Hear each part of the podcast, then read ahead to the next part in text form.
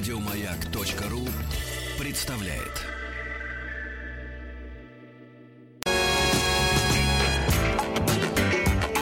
Сергей Стилавин и его друзья. Пятница.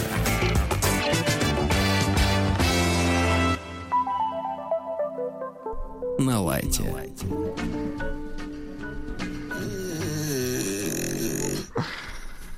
Здравствуйте, Владик. Здравствуйте, я хотел уж вас будить, Сергей Валерьевич. А, Не надо, не надо. Можно разбудить лихо. Доброе утро. Здравствуйте, Владик. Ну что же, прекрасно, друзья мои. Сегодня пятница. Сегодня пятница. Давайте начнем с хорошего, друзья мои. Конечно, Э, Сразу же, вот как-то вот с места, как говорится, и Ну, в хорошее. карьер. С места да, и да. в хорошее сразу. С места и в хорошее. Значит, вчера получил письмо от мужчины, Так. Вот, который уже нам писал, э, вот про то, как они э, с женой э, сходили к психологу. ну, знаете, бывает, э, бывает в жизни ситуация, когда мужчина занимает э, пассивную позицию в паре. Все чаще такое наблюдается, да, ничего сам не может, уверенности у него нет, и жена ему говорит, значит, что надо делать по жизни. Э, Для нее это миссия, она считает, что она таким образом э, за его мамочкой, за его политруком, который мог бы быть в его армии, если бы он туда попал, доделывает э, воспитание, да. Вот, то есть он, и он, она его формирует и мотивирует, значит, на подвиги. А он послушно э, следует этим советам, но время от времени у него вспыхивает. Вот, вспыхивает. И он, соответственно, м, э, уличи- улучив мгновение в туалетной комнате, Так. строчит письмо народному омбудсмену.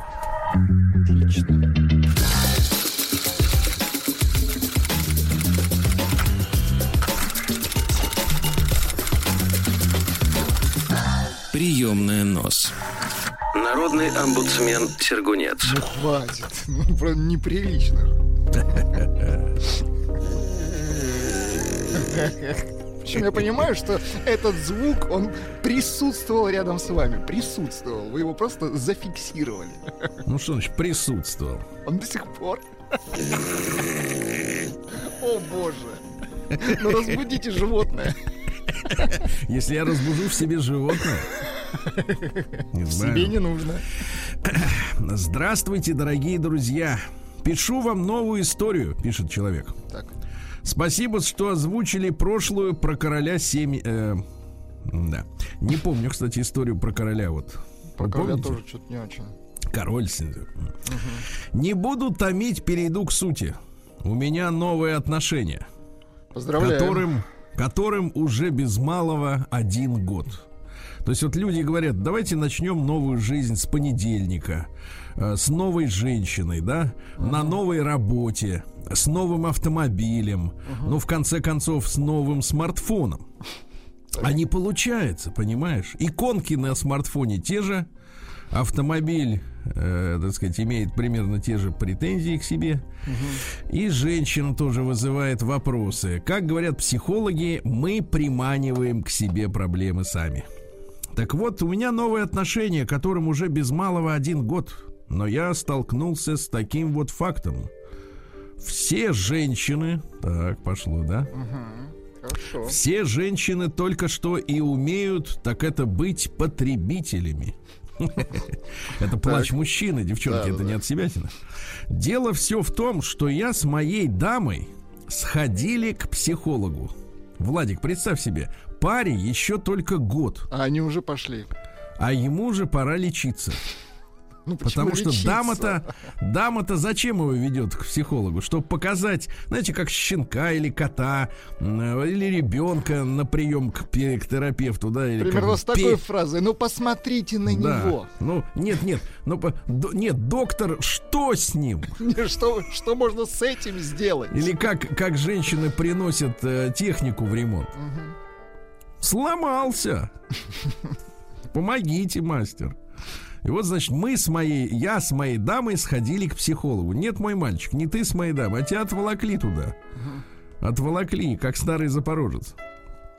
Где, значит, а теперь самое главное. Так. Сходили к психологу, где специалист по якобы семейным отношениям рассказала, опять же, обратите внимание, психолог женщина. Способен ли психолог от, э, отречься от своей гендерности, чтобы говорить вещи э, правильные, а не э, те, которые нравятся ей самой?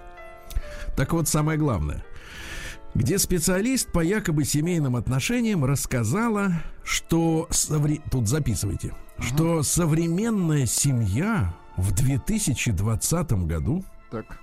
будет работать по новой модели, где мужчина должен выполнять все хотелки женщины, а женщина, в свою очередь, должна подпитывать мужчину эмоционально. Если честно, я в шоке. Пишет мужчина. На этом письмо его заканчивается. Значит, дорогие девочки, но я знаю, что все-таки нет, нас дуры не слушают. Ну вот, нас слушают хорошие женщины, умные, да. Но передайте тем, кто вроде, ну, вдруг в автобусе рядом такая окажется. Да.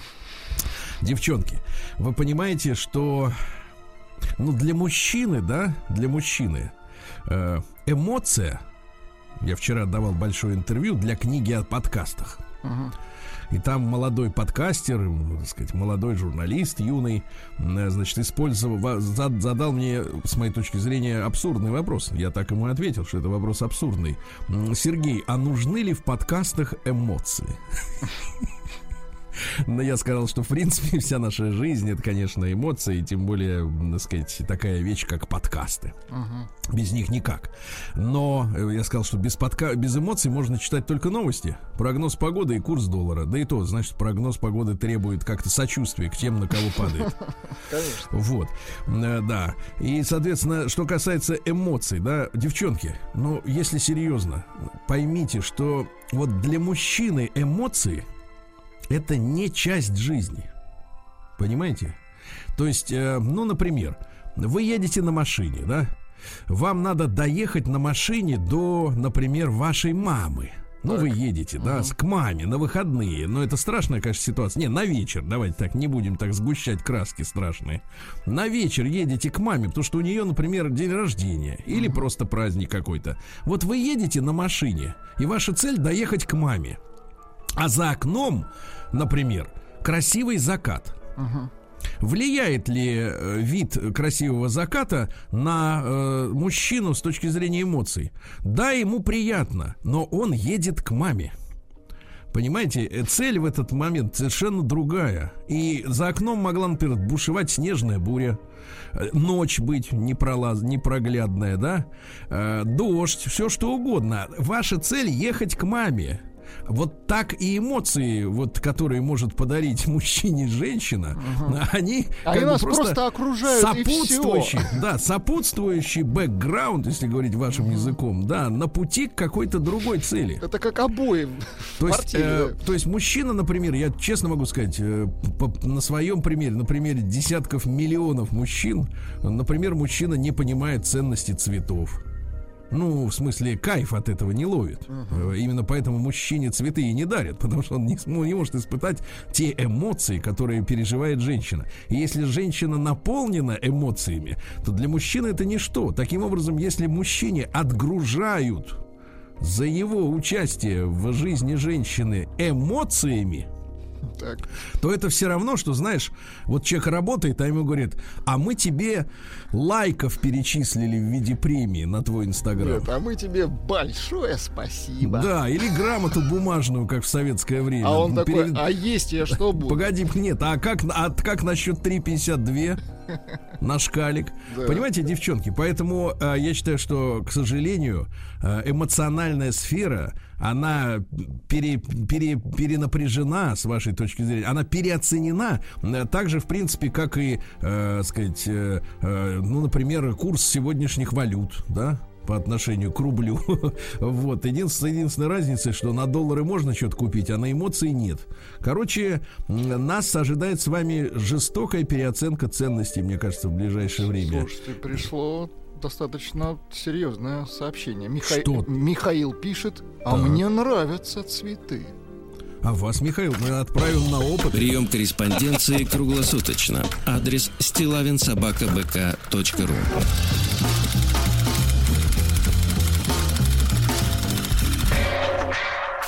Стилавин 2 Л. Так, ну ладно, с этими разобрались вроде бы, да? С цветами, да. С этими разобрались, хорошо. Ну и я открываю свою папку в почте, она называется «Народный омбудсмен Сергунец».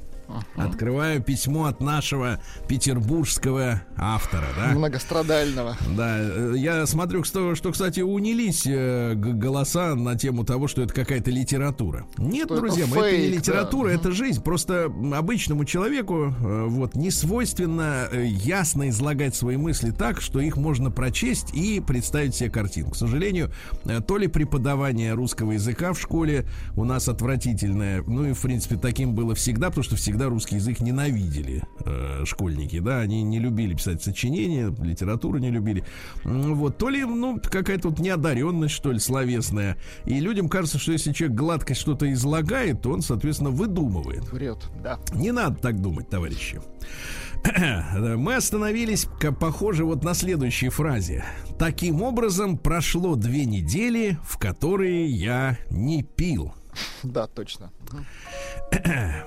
И вот два дня назад я подъехал к вузу, чтобы встретить ее. Встал поодаль и вдруг увидел, как она выходит под ручку с молодым человеком, вероятно, однокурсником. А на- напомню вам краткое содержание предыдущих серий. А, Несколько дней назад она попросила ребенка. Помните? От нашего Да, да, старородящего. да, да. Мгм. Ну, не надо так. Ну, От погодите. взрослого мужчины, да. Ну, погодите, сейчас. Ничего хорошего. Выходит, значит, с однокурсником. Я остался стоять на месте. Внутри пустота. Понимаете, разум мне говорил, что это к лучшему. А чувства рвали сердце. Понимаете, как человек в одной фразе сформулировал то, что происходит с человеком, который увидел, что его бабу трогает другой. Да, молодежь трогает, так? Его собственность, понимаете? Нам все время внушают, женщина не Только- собственность. только у нее должна быть личное пространство. этом, но да. поймите, пара, пара, любая пара из женской, из мужской стороны, это когда ты имеешь права на человека. А нам все эти психологи и прочая сволочь внушает, что мы все независимы, да? И что право со чувства собственности, оно отвратительно, от него надо отречься. Все люди в, браке свободны или, или в отношениях, да? Но это же вранье. Мы же не можем идти против собственных эмоций. У нас же болит сердце, если мы видим, что нашу бабу трогает кабель. Точно. Я, я так скажу. Минуточку. После вашей речи про кабель нужно вот так. Да, но это какой-то недоделок. Кабель моло- моло- молодец, да, молодок. Да, да, кабель 15-летка. Так вот, э, я остался... Что ж, решил я, начнем залечивать душевные раны. Вот на этой фразе вы какие варианты, вот смотрите, ход- Слушайте, много- здесь только один вариант. Вернуться в, к матери. в родную, нет, в родную гавань, которую он покинул на две недели. Погодите, вы баню имеете в виду? Да И нет, он же, он же э, подвязался на это. Подшился на две недели. Да. Для начала я подлечился в рюмочной на Ну маховой. вот, видите, как вы вот не понимаете, это же Послушайте, поверхности. опишите, пожалуйста, вот москвичам и жителям, например, Караганды, что такое маховая? Вот на, потому что в Москве есть своя, но это не то. Ну, это центр Питера. э, прекрас- Узкая, у- Да, уютная прекрасное, улица. да, место Да. в Питере такое. Ну, Такое, в Питере, знаете на самом деле, все красиво, я имею в виду центр. Но маховая такая, она очень. Даже не знаю, как выразить. Там как раз театральный вуз и Да, находится. да, да, да. Много там чего есть, ребята. Уютная улица, действительно, да. Нет движения интенсивного. Потом зашел в бар на Литейном. Тут Слушайте, вот очень, подлец, очень, а. погодите, очень осторожно, надо было перейти дорогу. Затем побывал в каком-то кафе на улице Марата. Заметьте, Это уже вот название всё- не помнит. Погоди, все вокруг Невского крутится это, Да, да, да, да. понимаешь? а Круги нарезает, нарезает. Но не уйти, как бы он магни- магнитом привязан, да, к вузу. Наконец, мне пришла в голову чудовищная, написано заглавными буквами, друзья мои, чудовищная, как потом оказалась мысль. Теперь, Владик, я честно скажу, я письмо не читал, Так. но я смотрю, мысли-то у нас сходятся и ваши, и мои. Так. Я позвонил мамочке своей девушке и потребовал уе... а, извините, аудиенции.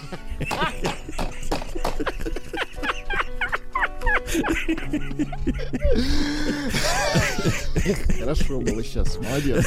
Молодец, что остановился. Я имею Да. вот что. Да.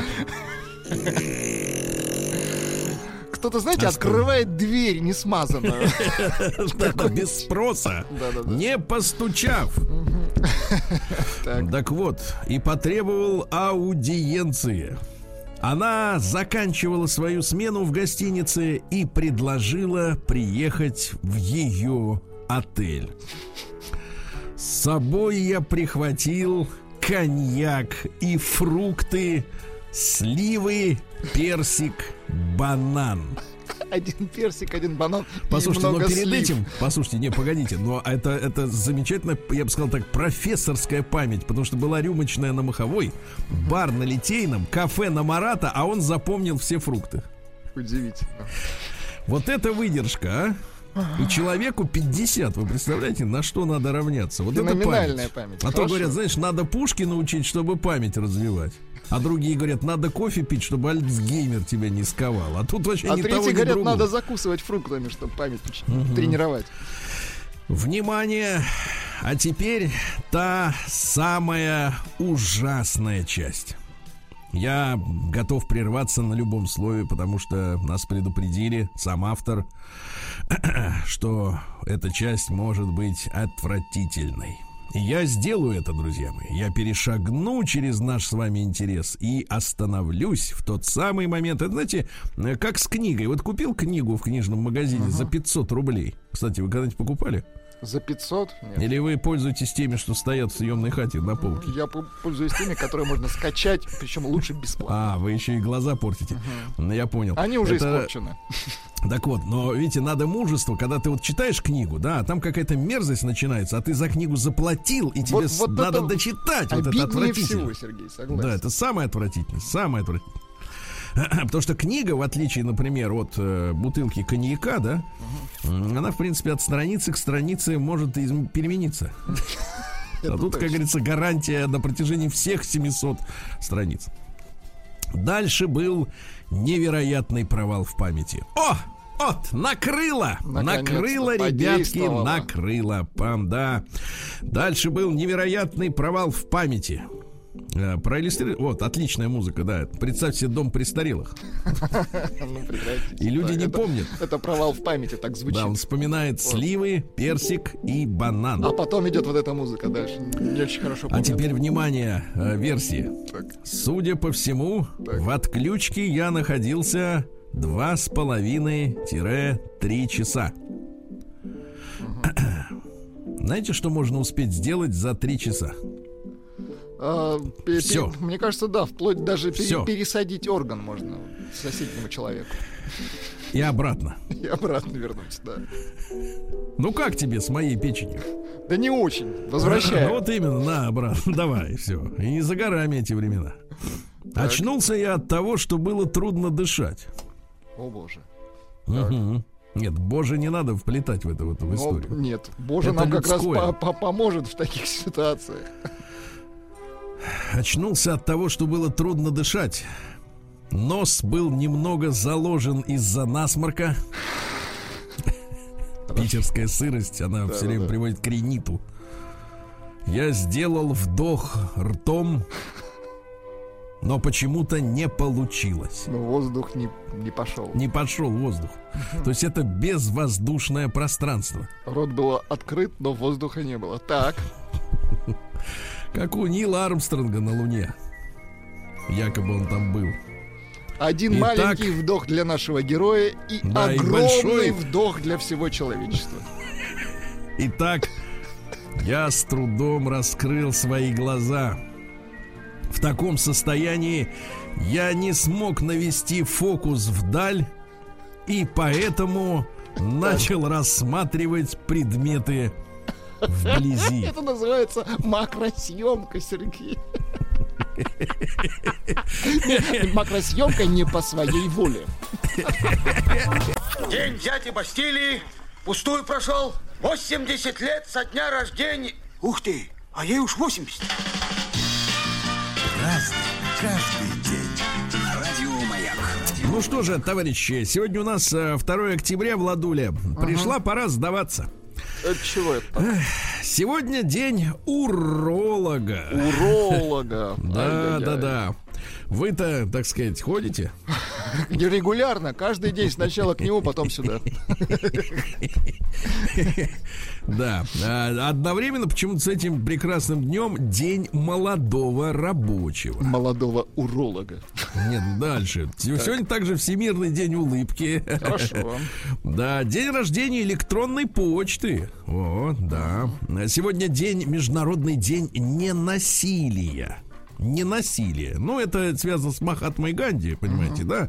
Тот э, с Гитлером переписывался и заодно говорил, что насилие это плохо.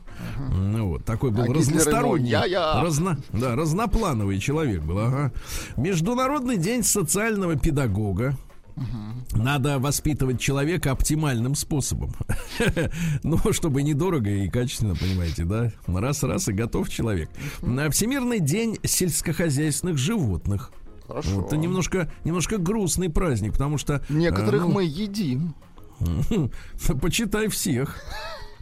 Это очень грустно, очень. А, День жареных гребешков сегодня, да. Хорошо. Очень хорошая штучка. А, Ну, для самых интеллектуальных сегодня Всемирный день таблицы умножения. Ну-ка, вы, вы, так сказать, Владик, 5 и 8? А, 114. Ну что вы, ну что вы, ну... Ну и, наконец, для тех, кто не в теме, Трофим и Засима. А, Это праздник пчельников, да, празднуют пчелиную девятину. А, Устраивали сегодня Трофимовы вечерки, на которых молодые люди присматривали себе невест, а девушки см- смотрели на потенциальных женихов.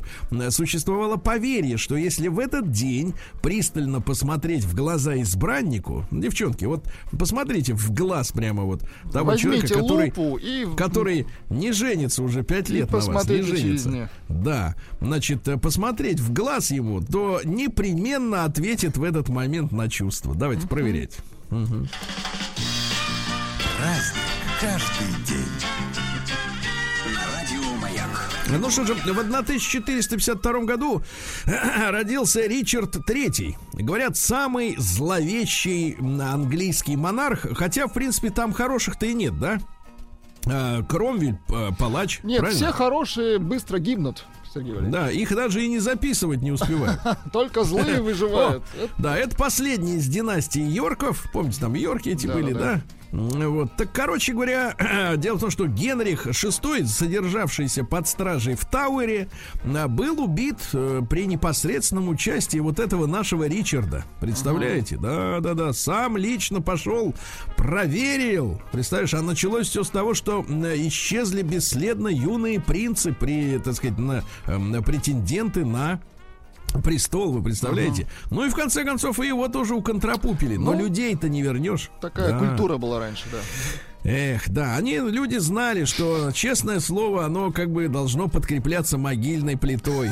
Да, да. В 1535-м французский исследователь Жак Картье высадился в Хочелаге. Ну, был Хочелаг. ГУЛАГ, это наша история, а тут Хачелаг. Не надо пытаться расшифровывать, сегодня это называется Монреаль. А, Мгм. Монреаль, да. Вот, ну что же, э, интересно, что, кстати, привез с собой на родину, э, значит, сокровища, как ему казалось. Но он отнял у местных индейцев. А оказалось, что это кварц. Ха-ха-ха, ему сказали. «А, его вот, туземцы, Вот да. идиот, да. Ну, вот, э, ну дальше. В 1552 войска э, царя Ивана Грозного взяли столицу Казанского ханства. Ну что, что самое интересное, среди оборонявшихся были и славяне, а среди бравших были и татары. Удивительно. Да, да, ну потому что тогда не было понятия национальности, понимаете, да, тогда были интересы государства. Ну Вот. В 1616 году Андреус Грифиус родился, немецкий поэт и драматург, прямо вот в расцвете сил умер на заседании городского совета. Пошел на работу и умер. а Ничего стихи себе. какие хорошие, вот смотрите. Давайте. Куда ни кинешь взор, все, все на свете бренно. Ты нынче ставишь дом, мне жаль твоих трудов. Поля раскинутся на месте городов, где пастухи пасти стада начнут смиренно. Как-то мрачновато. Да, мрачновато, конечно. Вот так и до Госсовета заседался, да? Вот сегодня в 1768-м Екатерина II утвердила приговор садистки Салтычихи. Э, ну вот э, мы говорили как-то в одном из наших циклов, да, посвященных э, 300-летию нашей полиции, милиции и полиции. Вот, ну, лишили ее дворянского зна- звания. Вывели на площадь с надписью «Мучительницы» и «Душегубица». На ней был лист, да? Ну и потом она сидела в, В в земляной тюряге. Ну вот, что касается жертв, то там сотни-сотни крепостных, особенно девчонок она мучила. Ну, говорят, что вот действительно больной Ну, по-настоящему... Расстройство у нее было, да. Больной по-настоящему человек, да. В 1800 году Нат Тернер, Натан Тернер, это проповедник, который руководил единственно значительным восстанием негров в США. Представляете, Да что, были, себе. были ж попытки, да-да-да. Да, Впитал, говорят, ненависть к рабству с молоком матери негритянки. Да. Вот. А, Ну и, соответственно, в ночь на 21 августа, как-то было дело в 1831 году, он с семью товарищами а, зарезал во сне своего хозяина. Да. Вот, в течение двух дней перебили 57 белых. а, Вот, а, но к Тернеру примкнули лишь 75 рабов, а остальные побежали, куда глаза глядят. Вот, мятеж подавили, ну и, соответственно, жестоко этого Ну, самого Тернера Конечно. того этого, да, вот так. Видишь, рабы не хотят сражаться. Знаешь, вот в чем Страшно вопрос. да.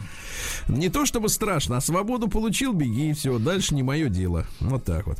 А в 1847-м Пауль фон Гинденбург, это германский президент с 1925 года. А Сейчас в Германии тоже есть какой-то президент, но его имени никто не знает, все знают Меркельшу, да, А, вот, которая по больницам ездит там, здоровается с людьми, иностранцами.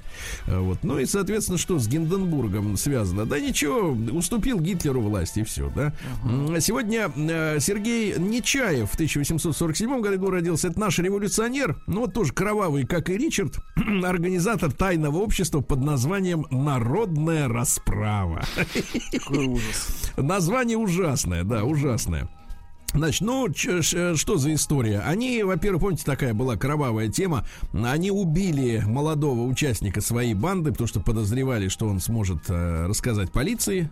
Э, вот, в подвал завели и убили. Вот, нечаевцы. Вот, потом его судили. Ну и, соответственно, э, так сказать, чем все это закончилось, э, э, так сказать, посадили всех, повесили, повесили Ну, всех, естественно, понимаешь? Да, да, да, да, да. Вот такая вот история. В 1852-м Уильям Рамзай, это английский химик, который открыл инертные газы. Э, Ксенон, неон, ну, понимаете, да, Нобелевскую премию ему дали. И представляете, э, вот, э, ну, это не важно. В 1869-м Махатма Ганди э, родился, да. Дружок Гитлера. Лидер-пацифист. Но посмотрите индийский фильм, посвященный Махатме. Там в течение трех часов он пишет письма действительно, э, так сказать, э, Адольфу. э, так сказать, вот. Адольфа, правда, играет тоже вот чернокожий артист. Вот, как и эсэсовцев. Так фильм Ну, хороший, достаточно- вы скажите. Э, достаточно- ну, это вы. А на самом деле там философские разговоры о том, что они говорят о, о человеке, о мире. А Адольф ему отвечает. И, в общем-то, все так складно и хорошо. Да. Ну, давайте цитаты из вот этого так Давайте. называемого, э, значит, э, гуманиста. Вот.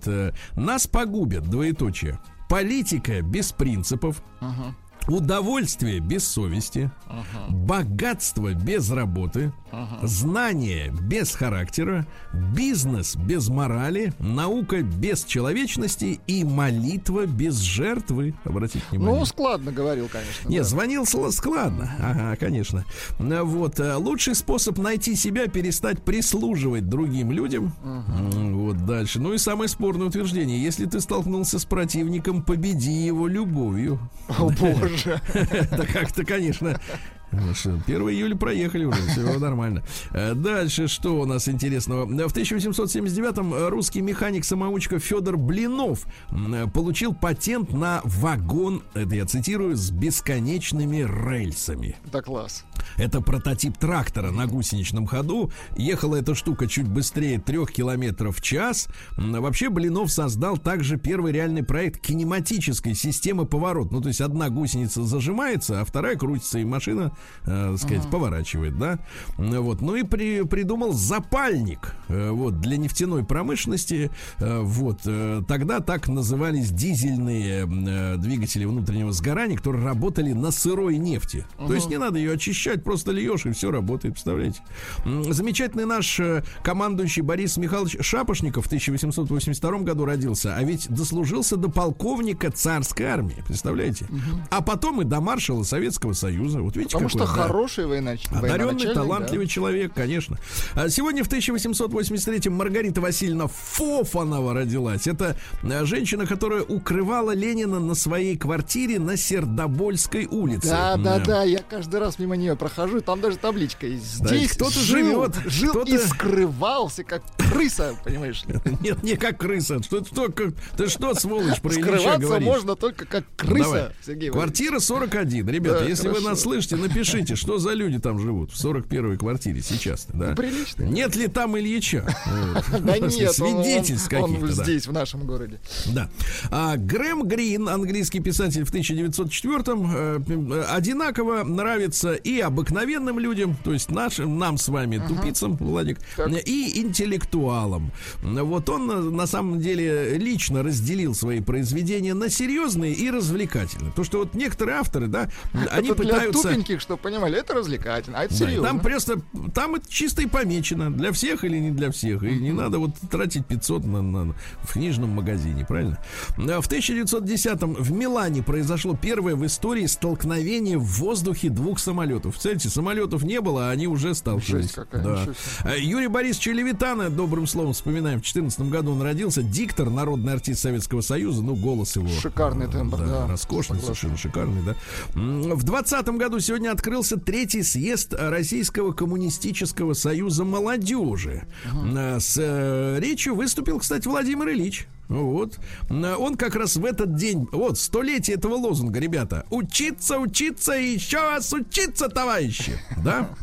Вот так вот, да. А в 1936 году в Штатах первое после отмены сухого закона алкогольное предприятие открыло свои двери для производства. А В 1936-м э, максимальный срок заключения в Советском Союзе повышен, а теперь внимание, с 10. Так. Представляете, всего десятку давали край. Это был максимум, да. Мгм. До 25, да. Ну и в этот день родился любимец э, советских женщин м, 70-х годов, э, румынский певец Дан не Балан, а Спер... Спетару. Спетару, дайте нам. Спетару. Это, Да. наверное, вот это. Нет, ну Нет? что А. Дан Спетару, Спетару. да, ну вот что, вижу. читайте по- по- по-румынски. Noastre poate Достаточно мерзко. Да нет, ну что вы. Нормально поет. Да, в сороковом году сегодня издан указ. В сороковом году, накануне войны, меньше чем за год э, до начала Великой Отечественной, а уже бушевала первая, Вторая мировая, да, издан указ о создании государственных трудовых резервов. И была цель создать целую сеть ремесленных и железнодорожных училищ, да, э, чтобы молодые ребята они, соответственно, ну, составля... со- составили смену тем, кто уйдет на фронт. Понимаете? Вот так. День дяди Бастилии пустую прошел. 80 лет со дня рождения. Ух ты, а ей уж 80. Праздник, да. Ну что же, давайте э, вспомним э, Виктора Ивановича Анпилова в 45-м году родился. И журналист, помните, и коммунист. Э, и цитата у него замечательная. Вот так или иначе будем прижиматься к чаяниям человека труда. Хорошо. Вот. Фолк-певец, ну, из серии «Нам не нравится», да, в 40 в тот же день родился американский Дон Маклин. Есть у нас Маклин? Да. Ж его Адона. Мадонна. Вот. Да, да, да. Вот, ну что же, в сорок шестом году премьера первой мыльной оперы на телевидении произошла. Называлась это «Далекий холм». Вот. Ну, мыльная опера, это значит э, произведение телевизионного искусства, в кавычках искусства, э, сделанное специально под рекламу. Ну, чтобы давали деньги. А в сорок восьмом году родилась сегодня Донна Айви Фаске а на самом деле DKNY. Э, Донна Карен. Помните, такая Донна модельерша есть, да? Э, мама у нее была моделью, сама она начала работать продавцом одежды в 14 лет. Ну и, э, значит, чем Донна Карен-то знаменит? Не только тем, что в подвалах Нью-Йорка на нее корпели там миллионы китайцев, вьетнамцев, да? Помните, был скандальчик такой. Вот. Но самое главное, она стала дизайн. Вот есть дизайнеры, которые придумали мини-юбку, понимаете, да? А? Или, например, маленькое черное платье, да? Э, Вот. А Донна Карен, она придумала концепцию «семь простых вещей». Так. Она, значит, э, сказала, что у женщины, неважно какой стоимости, должны быть семь вещей в гардеробе. Вот мужчины, смотрите, они у вас все время просят, но деньги на новое шматье, да? надеть, да. На самом деле, вот давайте проведем сегодня, сегодня пятница, никуда она уже не денется. Вот, немножко налейте ей, значит, э, шабли, и после этого, значит, э, проведите досмотр э, шкафа. Значит, в шкафу должны быть 7 вещей. Внимание, записываем. Свитер, Так. леггинсы, это в обтяг, штанишки. Брюки, это по- посвободнее. Посвободней. Мгм. Кожаный жакет, имеется в виду Кожаный, пиджачок. По- Кожаный пиджачок, блузка, Так. ну это под пиджак, да? Рубашонка. А, значит, э, костюм отдельно. Ну, наверное, лыжный имеется в виду, не Ну, знаю конечно, какой. лыжные. В то время только И лыжных. удобное платье, и все, и все. Не Немного. надо ей больше ничего. Вот, ясно? Все, значит, записали все, семь вещей. Значит, семь вещей отсчитали, остальное все отдайте на благотворительность. Остальное все в дом, в благосостояние. Да, в 51 году родился Гордон Мэтью Самнер, Стинг. Ну, Стинга уважаем, правильно? Его дуэты. Давайте, дуэт. Так, этот дуэт послушали, да, второй. Да, сейчас. Давайте, второй дуэт. А давайте с, с Антонио Карт. Вот. Да-да-да. Не, ну Стинг мужчина нормальный. Вот, э, что же у нас еще интересного? В 51 же году родилась ровесница Стинга Рамина Пауэр, помните, Есть с. Альманой м, того этого. Это из раннего. neve. Она же американка. Да, вот. Я не знаю. Это она еще не встретила Альбана. А теперь встретила, давайте. Альбе встретила. А встретила у нас нет. Встретила все знают. Феличита. Давайте так. Чисара. Трин-трин-трин. Чисара. Ну вот и все, да. А. Фил, Фил Оуки родился в 55-м. Лидер английской команды Human League. Помните такой? Да, да, да. Как-то не очень они в топе были. Ну, это у нас не очень в топе. Просто ребята с подвывертом, да. Э, Давайте поздравим сегодня с днем рождения Евгения Владимировича Сидихина, наш замечательный актер, да. Вот ему веришь, ты понимаешь? Вот помимо, вот, вот вся вот эта вот свора, да, вот, а ему веришь, веришь, да, потому что почему? Служил в армии, кстати, в Афганистане проходил службу. Что э, не Ничего просто, себе. знаете, у многих актеров, да, есть такие вот лица, как будто он там был, а он там не был. А вот Сидихин, он, понимаешь, вот смотришь на него и понимаешь, что человек прошел через жизненные испытания. И это замечательно, да. Поздравляем Евгения Владимировича с днем рождения. Вот, эм, Данилка родился сегодня.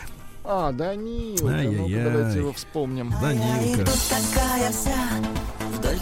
А Послушал новый хит Данилка с нового и, Ну-ка. и- и- EP, как они и- и говорят. что с ним, с этим? По-английски теперь поет.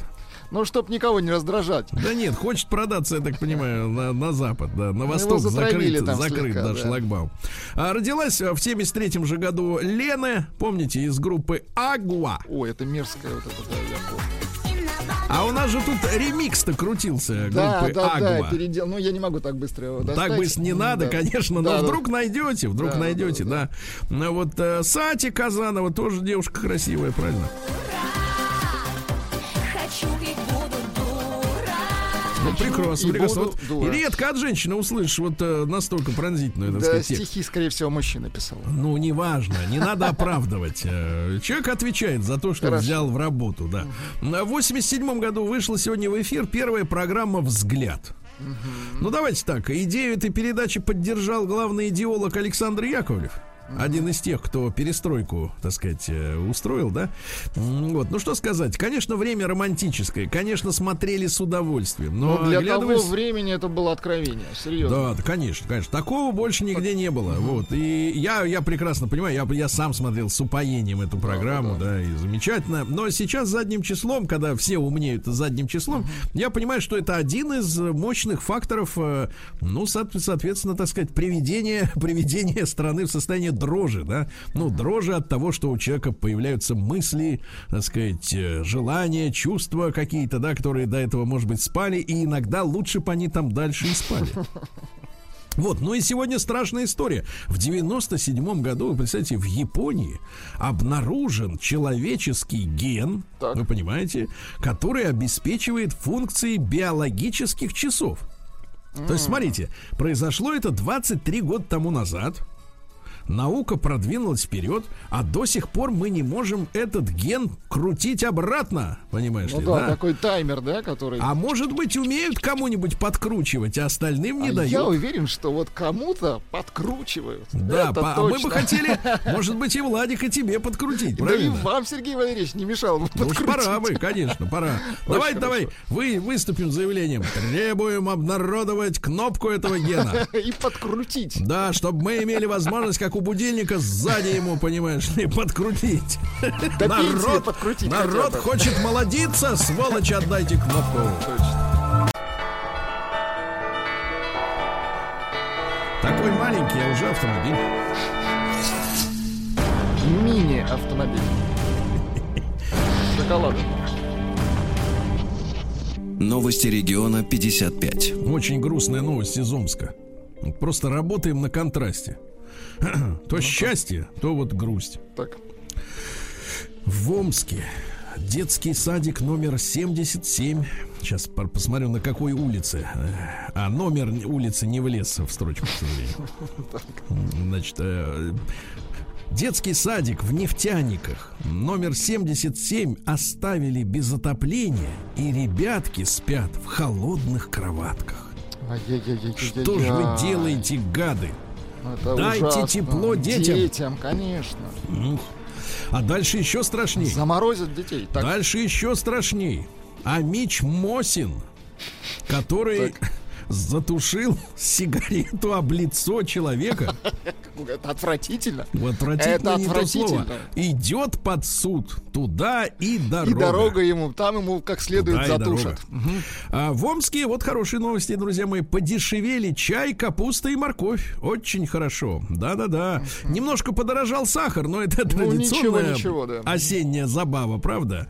А вот подорожали макарошки. Помнишь, как э, чиновница одна говорила, что макарошки круглый год одинаково стоят? Нет, не, не круглый год, да. Отмечен, значит, смотрите, э, повышение отмечено, зафиксировано цен на салфетки и туалетное мыло. Но стабильно торгуются крупы, рыба мороженое, Рыба, молоко, раки. Так. Маргарин, все стабильно, да. Дальше в Омске мошенники обманули на 450 тысяч рублей учителя информатики. ну, как Учителя, всегда, как всегда, трюк, да. Причем еще и э, вы, выцеганили у нее э, паспортные данные и взяли на ее имя кредит в 2 миллиона рублей. Сволочи. То есть они ее заставили отправить э, скан паспорта, представляешь? Ребята, не отправляйте никому ничего, не отправляйте. Вообще да. никогда. Значит, дальше. Артистка цирка Дюсалей Марина из-за пандемии. Из-за пандемии, ребята, задержалась в Омске. Не смогла вернуться в цирк Дю Солей и в итоге устроилась батутчицей в парк развлечений. Да класс. Показывает сальто, а ребятки, детки кричат «Круто! Класс!» Вот видите как? К нам приехал цирк.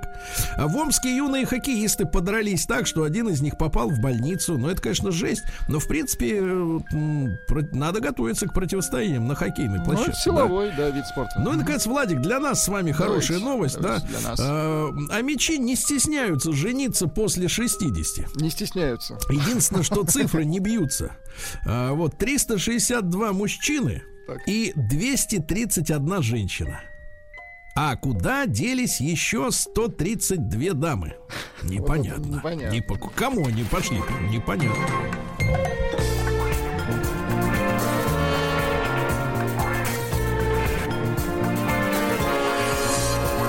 Сергей Стилавин и его друзья. Пятница.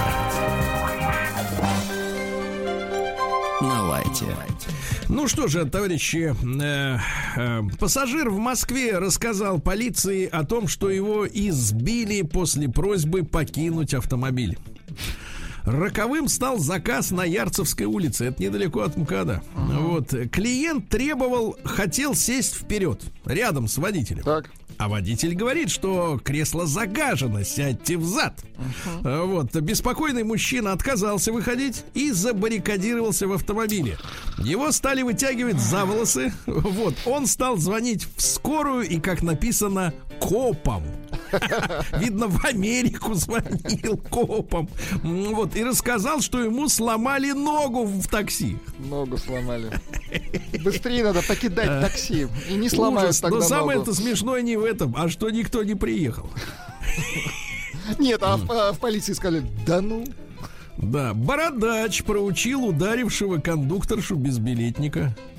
Видите, как хорошо. Хорошо, За кондукторшу бородач вступился. такой, да. Бородач, да. На Кам- в Камчатском крае. А Камчатка это наша гордость, красота. Да. Э, В Камчатском крае появится Министерство счастья. Вот видите, как хорошо. Отлично. Министерство счастья. Оно нам всем нужно, мне кажется, да? Вот. Дальше. Москвички установили браузер. Поясните, пожалуйста, для тех, кто пользуется Nokia 3110. Ну, Что такое Браузер браузер? в телефоне. Ну, хотя это везде одно и то же. Это... Не, не в телефоне, в компьютере. А, ну, в компьютере, ну, программка, с, по- с помощью которой можно бороздить интернет, Сергей. А Это без бра- нее никак, да? Без нее никак. Нет, можно, конечно, Вот. без нее, но это уже Нет, нет, нет, давайте так, незаконно. без нее никак, потому что москвички установили браузер за 40 тысяч рублей. Нет, сам- самое парадоксальное, что, в принципе, он по умолчанию в любой системе Да, и он и можно поставить Что еще Windows, штуки 3 бесплатных, правильно? Да, что в Маке. Вот, на что ответили? Это адекватная цена. Знаете, как вот лекарство от коронавируса за 12 300 говорят, то в условиях пандемии это адекватная цена, это нормально. Ну а что рыпаться-то? Адекватная, да. Пойди сама напиши браузер себе, ага. Так Ну они вот. с нуля написали, хорошо. Да, хозяйка отомстила коту за проделки жестоко, даже не буду рассказывать. Да, коммунальщики Москвы обвинили палку в затоплении подвала дома. Говорит, да просто упала на вентиль, открыла его сама. Ага. Вот, э, кузбассовцы обнаружили урожай грибов э, в, в автобусе. Ну, это хорошо. Поспели, да? М, собирать. да, кот Дебашир из Краснодара разгромил пивной магазин и смылся. Ничего Вот. себе. Ну и вот и все. Давайте перейдем к науке.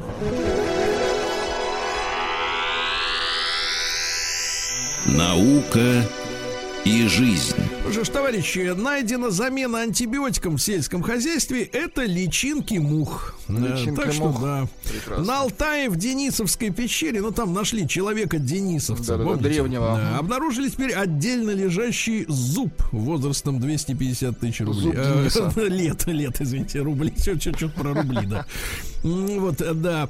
А, В Калифорнии создали самый маленький в мире холодильник. Вы представляете? Размер холодильника в, э, в 10 тысяч раз меньше самых маленьких обычных холодильников. Смысл 10 такого тысяч холодильника. Положить туда ничего нельзя, я понимаю. А, да. Э, Названа смертельная опасность э, электронных сигарет. Э, Возможно возникновение температуры высокой, кашля, рвоты и диареи. Опасно. Да. Вот и все. Давайте перейдем к капитализму. Новости капитализма. Ну что же, э, в британском зоопарке от работы отстранили попугаев-матершинников. Да. А в Британии исследователи назвали источник бесконечного счастья «Надо наблюдать за животными». А, вот, вот хорошо. Да, особенно, вот, например, в, Инстаграме очень много таких, например, вот, публикаций, как, например, лев задирает козла. Вот за, за таким нужно наблюдать. Да-да-да, Случаем. Наверняка. А Илон Маск назвал Билла Гейтса тупицей. Ну О, вот, боже. прекрасно. Но вот, мне кажется, диалоги уже при- превратились в откровенные, так сказать, разговоры, да? В Лондоне появится, появился уже памятник Гарри Поттеру, понятное дело. понимаем. Да, знаменитый британский хирург хранил дома тысячи человеческих костей, которые он удалял во время операции. Хранил без спроса. Вот. Ну и что же интересного м, такого у нас? Вот Министерство иностранных дел Австралии случайно слило в сеть э, данные тысяч э, своих граждан, которые застряли за границей и не могут э, э, вернуться в Австралию. Ну что, отрезанный ломоть, гуляй рванина, правильно?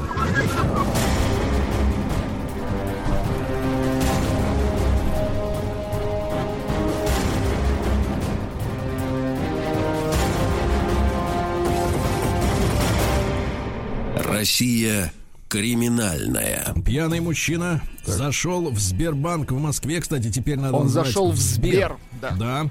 Вытащил талончик по кнопке валюта, направился к кассу и протянул кассирше бумажку с надписью «Это ограбление, я все взорву». Ничего После себе. этого налетчика взяли, оказалось, что его зовут Саша. То есть это была шутка, да? На- В Батайске, это рядом с Ростовом папой, неизвестный вынес из салона красоты депилятор. Это чтобы волосы обдирать женщин.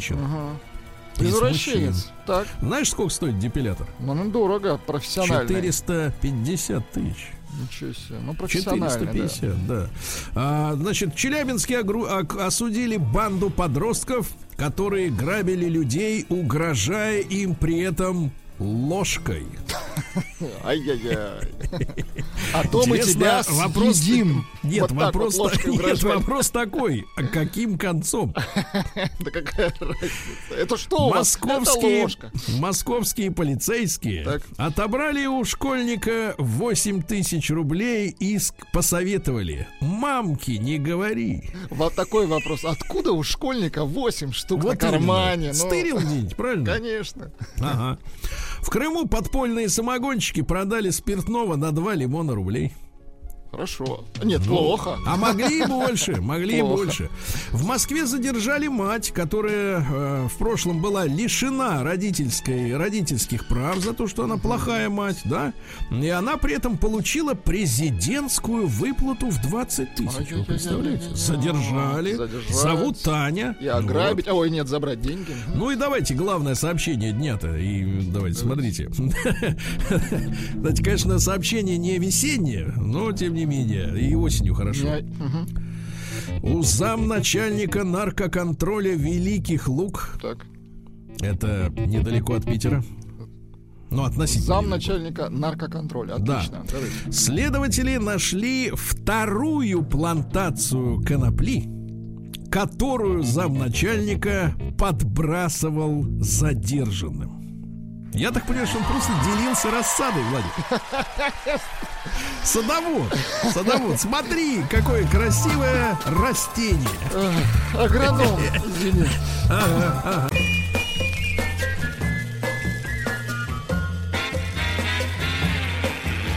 Новая музыкальная программа. Так, товарищи, новая музыкальная программа. Вы знаете, что а, это самая настоящая вкусовщина, правильно? Абсолютно. Вкусовщина. Самая настоящая. Ну и поскольку наш Артемий сегодня оставил нас в покое от э, новой молодежной Он музыки. несколько перегружен, поэтому мы нашли замену Артемию. Нет, наконец-то, значит, его участие в предыдущих выпусках свидетельствует о том, что он был недогружен. И, наконец, нашли эту лазейку. Но самое главное, что мы, конечно, познакомились э, благодаря Екатерине, да, спасибо ей большое, конечно, за знакомство, и с Трофимом, и э, с какими-то бардами еще А, познакомились. С Малининым познакомились, наконец Познакомились в который раз. Вот говорят, дважды нельзя в одну воду вступить. Как Можно. говорила Екатерина, и дай бог. Вот так вот. Да, да, да. Вот по- поняли, что молодежь бывает такой, а сегодня у нас Юленька, да? Да, я на у- у Юленька, ты микрофона. здесь она? да. Доброе утро. Юленька, ну погоди, детка, ну не спеши, давно же не виделись. Ну. Так, Юленька у нас такая же молодая, красивая девочка, правильно? Абсолютно. Походу. Вот, да, Юленька, ну вот, вот, ну сам молодежь от плоти молодежи, да. Значит, Юленька, Нет, ты- поговорите так, плоть от молодежи. Хорошо. Да. Да, Юленька, значит, э, ну давай начнем э, с тебя, конечно. Сегодня что ты И выбрала? почему ты это выбрала? А можно Да. назвать испол- исполнителя или это интрига? Можно оставить интригу, просто объяснить, нет. почему тебе нравится эта интрига. Да, сначала почему, почему этот выбор? Ну, я долго думала, целых 15 минут, какую песню мне поставить, а, нормальную или мерзкую. Послушайте, просто минуточку, минуточку. А что? Давай начнем с... Давай, я смотрю, разговор у нас затянется надолго. Что такое нормальная песня в твоем, в твоем не исполнении, а в понимании? А, Все отличные от мерзких, э, примитивных. Отлично, отлично, отлично, Ну, то есть отлично. э, мерзкую ты не будешь на повторе слушать, да? Правильно? Ее можно поставить на какой-нибудь вечеринке, на встрече с друзьями, где-нибудь там под бокальчик другой. Ну, а, ну, ты что, уже ли. пьешь? Я думал, ты еще, так сказать, У Не Юли достигла есть паспорт, она 21-летия. показывала. да. Ну хорошо, а м, э, ну вот что ты нам сегодня поставишь? Расскажи. Диджей Пилигрим, который, по моему мнению, незаслуженно забыт. А, Песня о мужской Это- боли. Погоди, Подожди, из погоди, какого времени? Погоди, погоди, диджей Пилигрим когда был забыт? Давайте В начнем с этого. 2008 Погоди, сколько тебе было? Сколько лет тебе было в 2008? Скажи. Надо посчитать. 12, кажется. Это слишком давно, И Сергей. ты знала диджея Пилигрима? Лично. Он Не, из, ну- из новых или, так сказать, или классический музыкант? Ну, начало 2000-х, как вам сказать, ну, Это не совсем новый, было- конечно. Давай Это так, старик, тебе было... Сергей. Да, давай так, тебе было... Сколько там? Четыре годика, когда ты узнала диджея Пилигрима. Песня называется... Ты меня забудь. Пожалуйста. Так стыдно мне. а? Ужас какой. господи.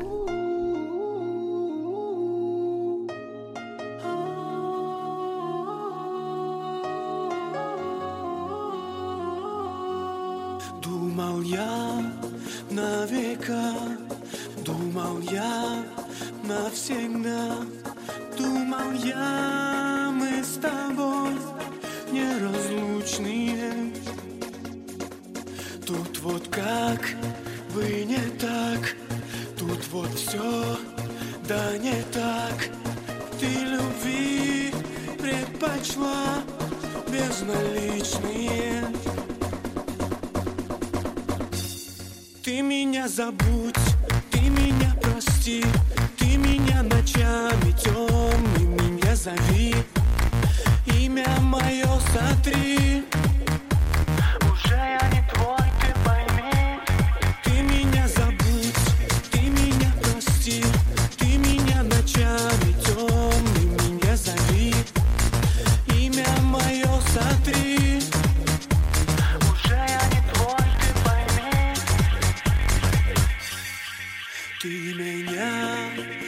зови, ты меня не моли, ты меня не ищи, меня больше нет.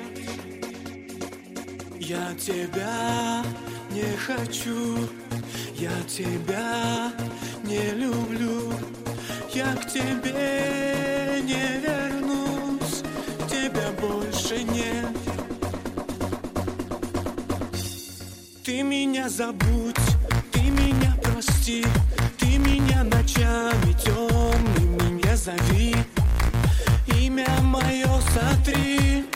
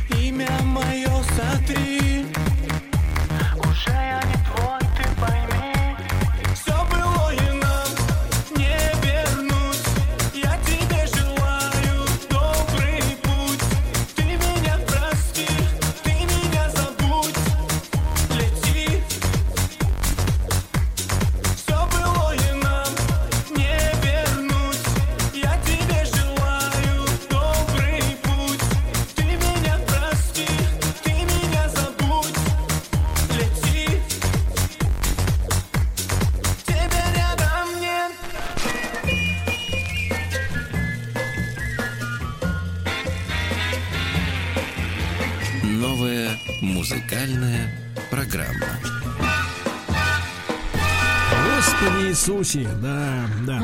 А, поднял справки, это ташкентский музыкант. Да вы что? А э, чувствуется, кстати, что-то восточное, как будто Фраза верблюды следующая. идут. Ну, Фраза следующая. Э, Триумфальное возвращение Пилигрима состоялось в середине 2008 Ах, так это возвращение. А то это возвращение. Ну, Владик, давайте промокнем Да, вашим. Давайте, Да. у меня как бы... Кстати, у меня новинка. У меня музыкант, э, э, которого зовут Брайан Калберстон. Это пианист. Это, это такой... э, э, человек, который играет э, в жанре смус, джаз и фанк. Всем, кто любит вот эти стили, крайне рекомендуется. Он записал пластинку, несмотря на пандемию. Она вот вышла в 2020 году, то есть это супер свежак. И э, она сверхкачественно сведена. Ну, естественно, на мой вкус, я считаю, звук просто волшебный. Кто любит инструментальную музыку в этих жанрах, крайне рекомендуется.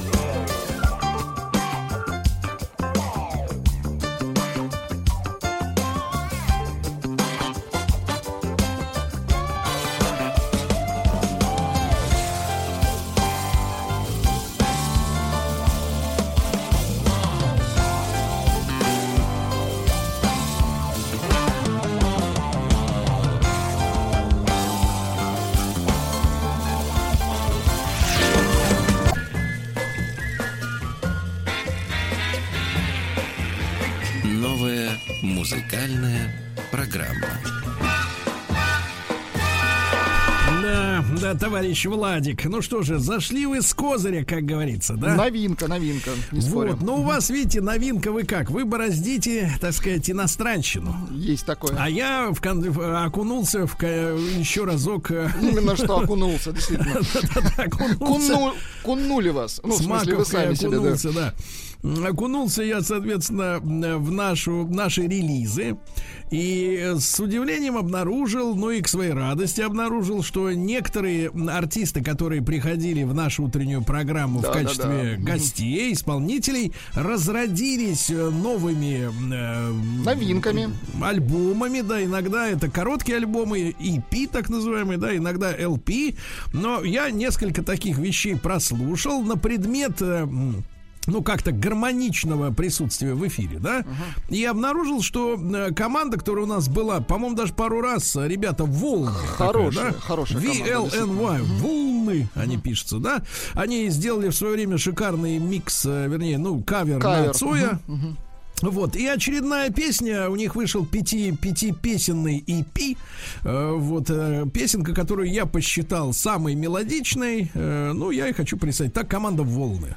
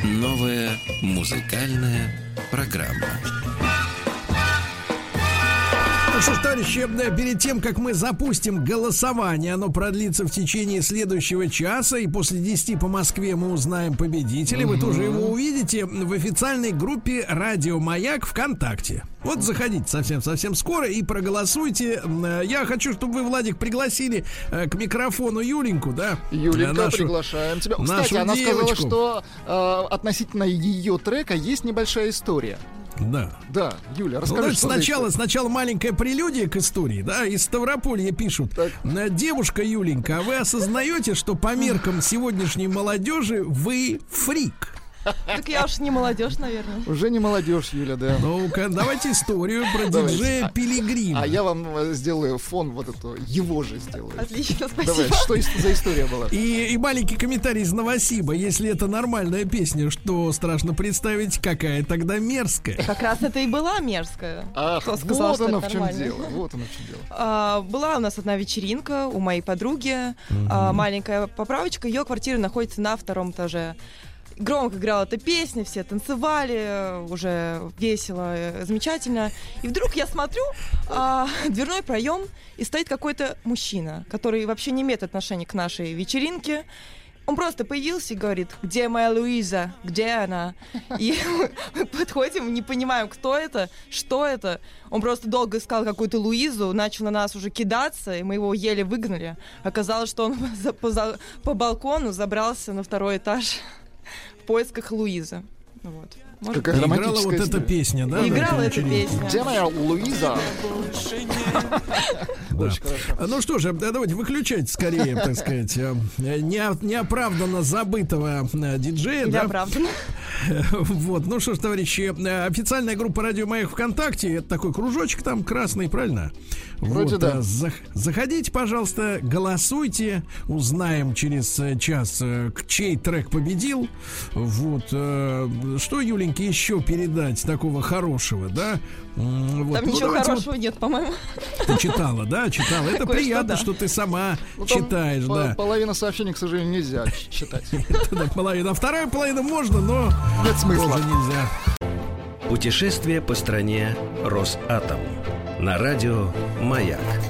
Ну что ж, друзья мои, из студии не выпускают Рустама Ивановича, да, хотя он Потому что всеми, дал подписку о невыходе из всеми. студии до 10 часов утра да, Сергей Валерьевич. всеми силами, да, всеми силами Держит, упирается. держит меня, Да. да. наш э, большой специальный проект «Путешествие по стране Росатом», э, который приурочен, понятное дело, к 75-летию атомной промышленности. Мы, наверное, будем поздравлять работников атомной промышленности весь этот год, э, Да, и- и 2020, мы- который стал юбилейным.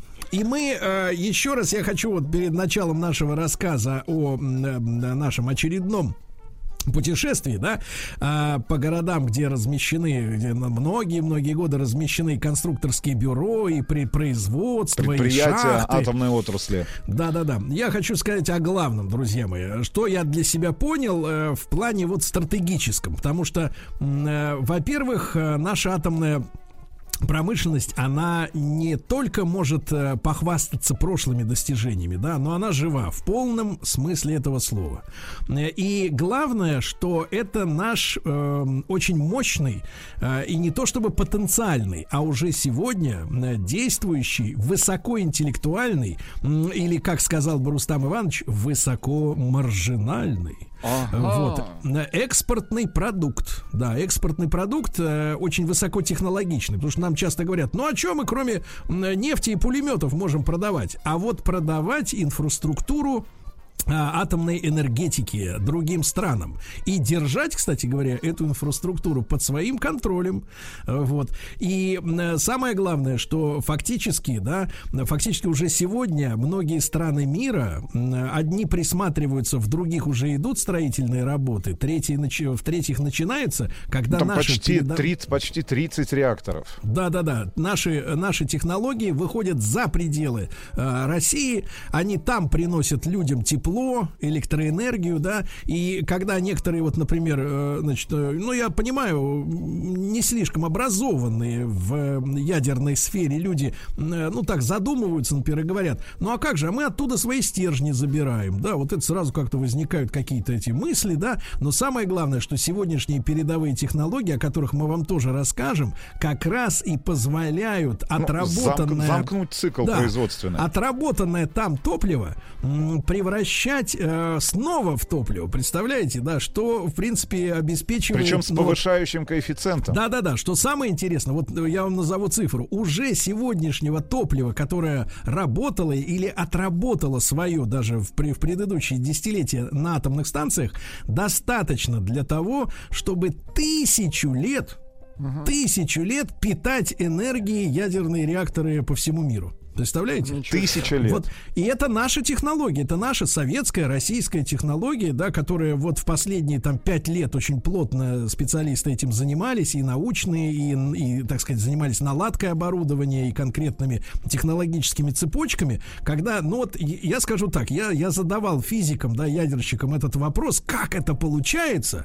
и я каждый раз получаю, мы раз пять, наверное, да, Иван, Да, спрашивали, да. ра- в Мы разных никак не можем городах. понять, на самом Мы, деле. мы- я называю Да, это так, да, на ребята, самом деле. ребята, это, это мистика, потому что получается, что вот, вот представьте себе, ядерная батарея, да, которая уже в течение нескольких лет отдавала энергию, ну, то есть, по-нашему, смотри, если ты ешь масло, правильно? Да нет, то вы в конце- приведите очень Ну, хороший послушайте, пример, который, э, Да. ну, э, ну, приводили нам в Да, пример, да, да, опять нет, же, нет, я аналогию такую про- с печкой, с печкой. Нет, ну хорошо, не, я просто вам при- при- привожу пример. Да, вот вы едите, кушаете, извините, Влади, э, Рост, вы не любите так, да, кушаете э, масло, да, у вас после этого остается упаковка, просто фольга, да, больше ничего. А здесь, я приведу этот пример, вы съели брикет масла, а у вас в холодильнике еще три на следующее утро. И так каждый раз, да? И так каждый раз, ты понимаешь, это какая-то фантастика, потому что при бомбардировке, ну, условно говоря, вот этими ядерными частицами, да, а, высвобождается энергия, которая третья ее, я так понимаю, идет на как раз получение тепла, а еще, ну, я, я это условно говорю, а две трети формируют новые источники питания. Ты понимаешь, вот этого ядерного. И Это вот просто- это Короче, если фантастика на примере печки сумасшедшая. Рассказывать вам, да, вот это, ну, попытаться ну, каким-то образом объяснить эти физические явления. В общем, у вас есть печка, вы закинули в эту печку сколько поленьев? Два? А- Одно. Одно, а вынули три. После того, как протопили печь. Да, да, Да, да. да, В этом, вот в да, этом и есть загадка. Ну, не то чтобы загадка, то есть Ну, физика- для Парадокс нашего понимания. да. Ну, Да, наших физикам- знаний, нашего уровня знаний и погружения физику и физические процессы недостаточно для того, чтобы объяснить вам, уважаемые наши слушатели, и вам, уважаемый Влад, Это что происходит в этой самой Шикарная печке. бизнес-модель, я вам так скажу. Правильно, это самая главная фраза, которую ты Ну, мы сказал. будем то есть об этом- Росатом, понимаете, нет, нет, смотри, то есть Росатом является не дотационной сферой, Да-да-да. а сферой, где идет прибыль и самое настоящее, как вы понимаете. Но самое главное, энергии. но самое главное, да, что а, я об этом уже говорил, и это надо надо повторять, потому что это главная мысль, мне кажется, для всех, для нас, потому что м, Росатом является локом- одним из локомотивов возрождения а, нашей промышленности, да, потому что которая, ну, давайте вещи своими именами называть, в 90-е годы а, многое, многие вещи были разрушены. И поскольку... И производственные цепочки, и сами Да, и предприятия, поскольку- поскольку утеряны импортно- компетенции. Да, и поскольку нам нужно строить э, на экспорт, да, вот и реакторы, и атомные станции, нам нужно делать оборудование, и волей-неволей атомная станция, атомная энергетика, да, стала тем локомотивом, которое вытаскивает и уже вытащило многие предприятия из забвения, понимаете, да? Это очень, это, это очень важно, потому что это, это рабочие места для многих-многих э, тысяч человек, и рабочие места не просто там пилить лес, например, да, ну, я с уважением отношусь, естественно, и к лесорубам, но это высокотехнологические цепочки, понимаете, да? Это химия, это физика, это энергетика, это то, где а, вот очень высокий процент, опять же, я скажу, вот очень высокая маржинальность, то есть добавленная стоимость, да, правильно я говорю? Да, сказать? Да, Сергей Валерьевич. Ну что, возвращаемся в Саров, э, путешествие, в которое началось на Казанском вокзале города Москвы в э, специальном вагоне, да, и невозможно вот просто так, ребят, до сих пор попасть в этот закрытый город, потому что на территории города, еще раз напомню, с населением почти 100 тысяч человек, а, работает все это время, сейчас называется он Всероссийский научно-исследовательский институт экспериментальной физики, соответственно, в Советском Союзе он был всесоюзным научно-исследовательским институтом экспериментальной физики, и а, на самом деле, если брать а, карту и смотреть на карту нашей страны, на карту городов Росатома, то, конечно же, Саров это тот город, который непосредственным образом отвечает за обороноспособность нашей страны. Потому что те предприятия, которые находятся сегодня в Сарове, те площадки, значит, э, те лаборатории, в которых э, трудятся ученые, конструкторы инженеры, трудятся именно в первую очередь, ну, наверное, процентов на 90, именно на обороноспособность и на создание ядерного оружия, ядерного щита нашей страны.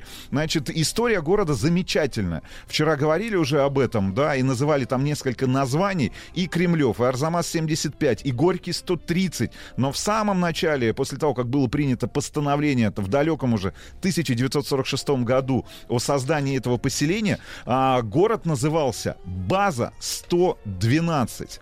И именно а, в, это, в этом городке с названием База 112 было принято решение о создании КБ-11, легендарного КБ-11, э, научным руководителем которого был как раз Юлий Борисович Харитон, о котором мы очень много говорили, один из Ну, и мы о создателей. нем, о нем сегодня, сегодня тоже поговорим, потому что, потому что человек, и, кстати, очень интересной судьбы сам по себе, да, и человек, э, ну, гений, гений, потому что вот вокруг э, как раз нашей атомной промышленности, да, собрались гении, возглавлял эту работу Лаврентий Павлович Берия, да, вы знаете, что сейчас, ну, в некоторых, так сказать, кругах принято только негативно отзываться, да, об этом человеке, но на самом деле, как организатор, да, как человек, который выделил э, тех людей, на которых можно положиться, конечно, фигура беспрецедентная. Путешествие по стране Росатом. На радио «Маяк». Друзья мои, так наш большой проект, посвященный 75-летию атомной промышленности России. Мы поздравляем весь коллектив, огромный коллектив, многотысячный коллектив Росатома с а, этим прекрасным юбилеем. И вот э, Саров. Рустам Иванович, Саров. да, да, Саров, Буквально- Саров, Саров, и первая, первая фамилия, да, которая, ну вот, э, ну там много первых, там много Ну, гениев, на, сам- на да. самом деле, если говорить вообще в целом о Лаврентии Павловиче Берии, то м, вообще в целом если мы говорим о 46-м, э, это 46-й год, там 45-й, конец э, э, Великой Отечественной войны, конец э, Второй мировой войны, понятное дело, атомные, а- атомная бомбардировка э, японских городов э, Хиросима и Нагасаки, э, после которых и было принято решение о создании атомного проекта, но вообще в целом а, сами физики-ядерщики в исторических документах говорят о том, что, ну, приводят в качестве примера следующее, что любой лист в КБ номер 11, который был расположен а, тогда на территории базы 112 в Мордовских лесах, значит, становился секретным после того, как ты на нем рисовал круг. Если ты рисовал на этом же самом листе, в этом самом круге еще один круг, Так. то лист становился а, совершенно, Супер нет, совершенно секретным, потому что, ну, по сути, если мы вспомним строение первой атомной бомбы, той самой, РД, э, той самой бомбы РДС-1, которая, ну, в точности по, по- по всем физическим принципам и даже визуально была похожа на ту бомбу, которую создали американцы, но вот этот принцип двух шаров, да, то есть э, это, этого взрыва, а, ну, простого заряда, да, который, соответственно, Детонирует, да. который детонирует и приводит э, к ядерной реакции уже внутри основного заряда с плутонием. Значит, ограничен был доступ лиц вообще в целом к проблеме создания атомной бомбы. А, значит, всего в стране после принятия решения о создании и начале работ над атомным проектом об этом знали всего 12 человек. Понятное дело, Иосиф Виссарионович Сталин, 8 членов специального комитета, это новый государственный орган управления всей деятельностью по использованию атомной энергии в СССР, который был создан персонально Сталиным вот как раз 20 августа 45 года после взрыва в Хиросиме и Нагасаки, персонально а, руководил этим а, комитетом Лаврентий Павлович Берия. Да, Понятно, там Маленков, Вознесенский, но Да. кроме всего прочего, вот кроме организационных, да, а, там получается 12 человек всего. Иосиф Виссарионович Сталин, 8 членов специального комитета и 3 и три, ну, по сути дела говоря, а, будущих эм, руководителей, научных руководителей этого проекта. Это Курчатов, как научный руководитель атомного проекта. Понятное дело, дальше к ним присоединились Зернов, который был начальником того же самого КБ номер 11, Юлий Борисович Харитон, главный конструктор и научный руководитель с июня 46 года, и Щелкин, который стал заместителем главного конструктора с марта 47. 12 человек. Да, ну вот смотри, Иванович, мне вот запомнилась очень фраза. Мы э, много очень общаемся, да, вот в рамках наших командировок э, с людьми, которые непосредственно вот занимаются э, атомной промышленностью сегодня. И вот мне запомнилась эта фраза, если говорить об организации, о чуде вот рождения м, такой атомной промышленности, бомбы атомных э, реакторов, мирных, немирных.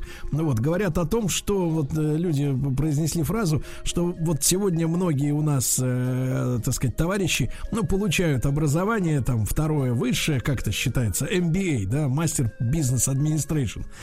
Так вот, говорят, что достаточно, в принципе, всерьез а, почитать, изучить те распоряжения, которыми э, Лаврентий Павлович Берия э, управлял созданием, соответственно, атомной промышленности, чтобы, в принципе, понять, если ты не идиот, э, понять, насколько просто, гениально, четко и правильно вот была выстроена вот как раз эта административная работа. То есть, фактически, бериевские распоряжения, касающиеся э, вот организации всей атомной промышленности, можно брать как учебник, как учебник для э, любого современного организатора производства или целой сферы какой-то, да? Потому То что, есть, да, потому что если мы говорим о сроках, ведь э, само постановление, да, было принято там 20 августа 1945 года, а в 46 году первый ядерный центр СССР, который был расположен в Сарове, ну вот в Мордовских лесах, начал свою жизнь.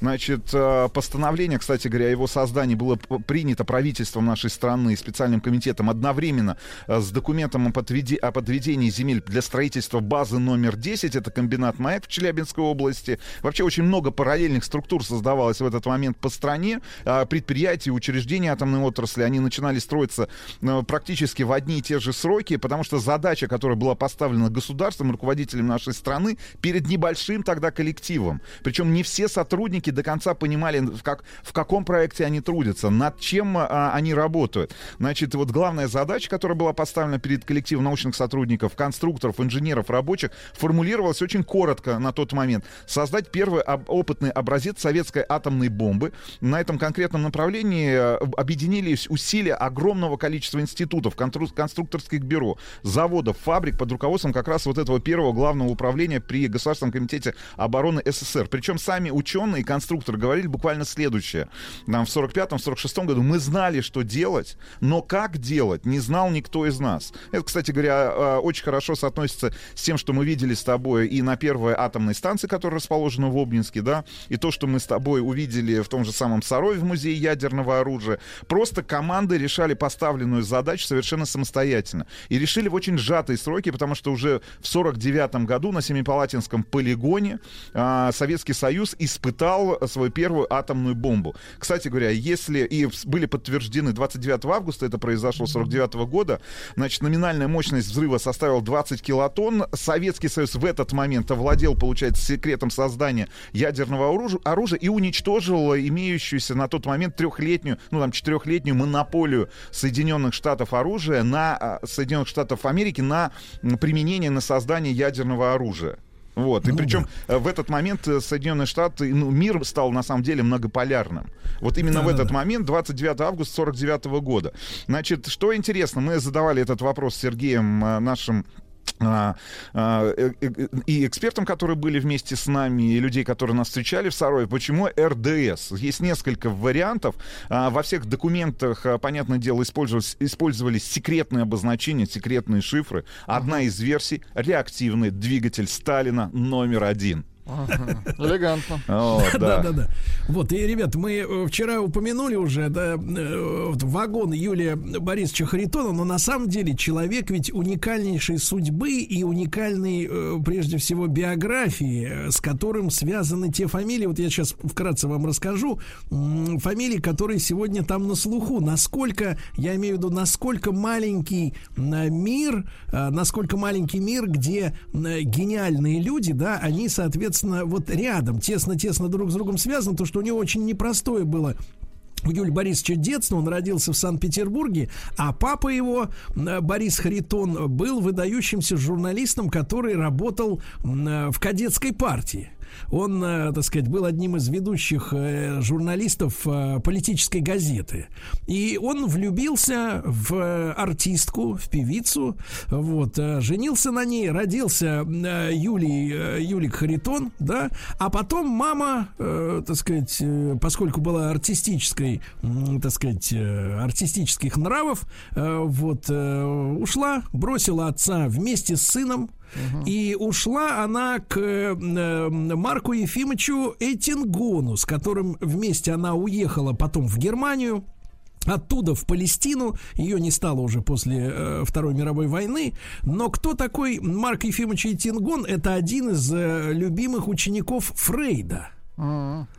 Вот. А отец воспитывал своего сына сам, пока в 22 году его не выслали из Советского Союза, ну, э, тогда уже, да, за участие, так сказать, в, в работе политической партии, э, которая не победила, как вы понимаете, после э, Октябрьской революции. 17 года. Вот, да, да, да. И вот мальчик остался один. Вы представляете, его сначала бросила мама фактически, потом от- отняли отца. И этот мальчишка, причем оказался очень талантливым, и он э, на стажировке э, оказался в Кавендишской лаборатории в Кембридже у Резерфорда, э, где были, э, так сказать, и Петр Капица, вы помните, да, наши знаменитые Гениальный ученый физики, наш, да. конечно. Да, да, да. И вот, вот эта вся история, вся история закрутилась. Потом он вернулся уже э, в Советский Союз, и ему исполнилось там 41 год, когда его назначили нача... ну, главным человеком со стороны науки по разработке ядерной бомбы. Представляете, 40 с небольшим. Сегодня это считается, Владик, вспомните себя в 40. Это Пацан, мальчишка. конечно. Мальчишка, да. А тогда, представляете, такая ответственность. И мы знаем огромное количество примеров, да, э, когда и во время э, Второй мировой войны, Великой Отечественной войны, люди там возраста 30 даже с небольшим получали такие назначения, потому что в них верили и видели в них потенциал. Потому что самое главное, мне кажется, с точки зрения начальства, это видеть потенциал в человеке, оказывать ему доверие, и человек, который этим доверием окрылен, может горы свернуть, правильно? А? Конечно. Значит, после испытания, результаты этого испытания, которые прошли в 29 августа 49 года на Семипалатинском полигоне, а, имели очень большое, на самом деле, значение, как в целом для нашей страны. Кстати говоря, если возвращаться к секретности, я вот ва- назвал вам, да, что знали об атомном проекте 12 человек. Не знал, кроме этих 12 человек, никто, включая руководителей внешнеполитического ведомства Советского Союза. Не знали руководители профильных от- от- отраслевых а, предприятий.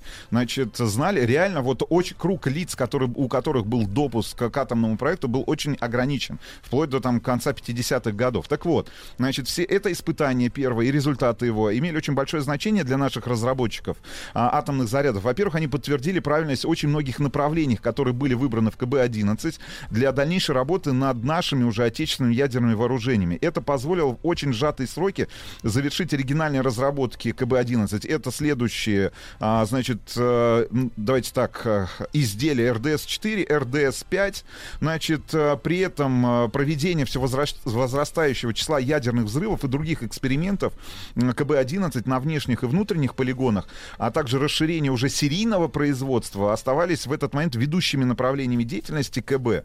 Значит, и для формирования уже кадрового состава отбирались лучшие технологи, инженеры, рабочие крупнейших заводов и КБ по всей страны, стране. И после успешных испытаний атомных зарядов 49-51 года и термоядерного устройства РДС-БС в 53 году стало ясно, что вот КБ, которое было расположено, которое ос- основали э, в Сарове, не просто объект, первичной задачей которого является разработка опытных образцов ядерных зарядов, а это уже институт, это площадка очень сложного профиля, которая сочетает в своей деятельности и смелые теоретические разработки, и практическую реализацию, потому что мы очень много об этом говорили с сотрудниками Всероссийского научно-исследовательского института, экспери- значит, экспериментальной физики.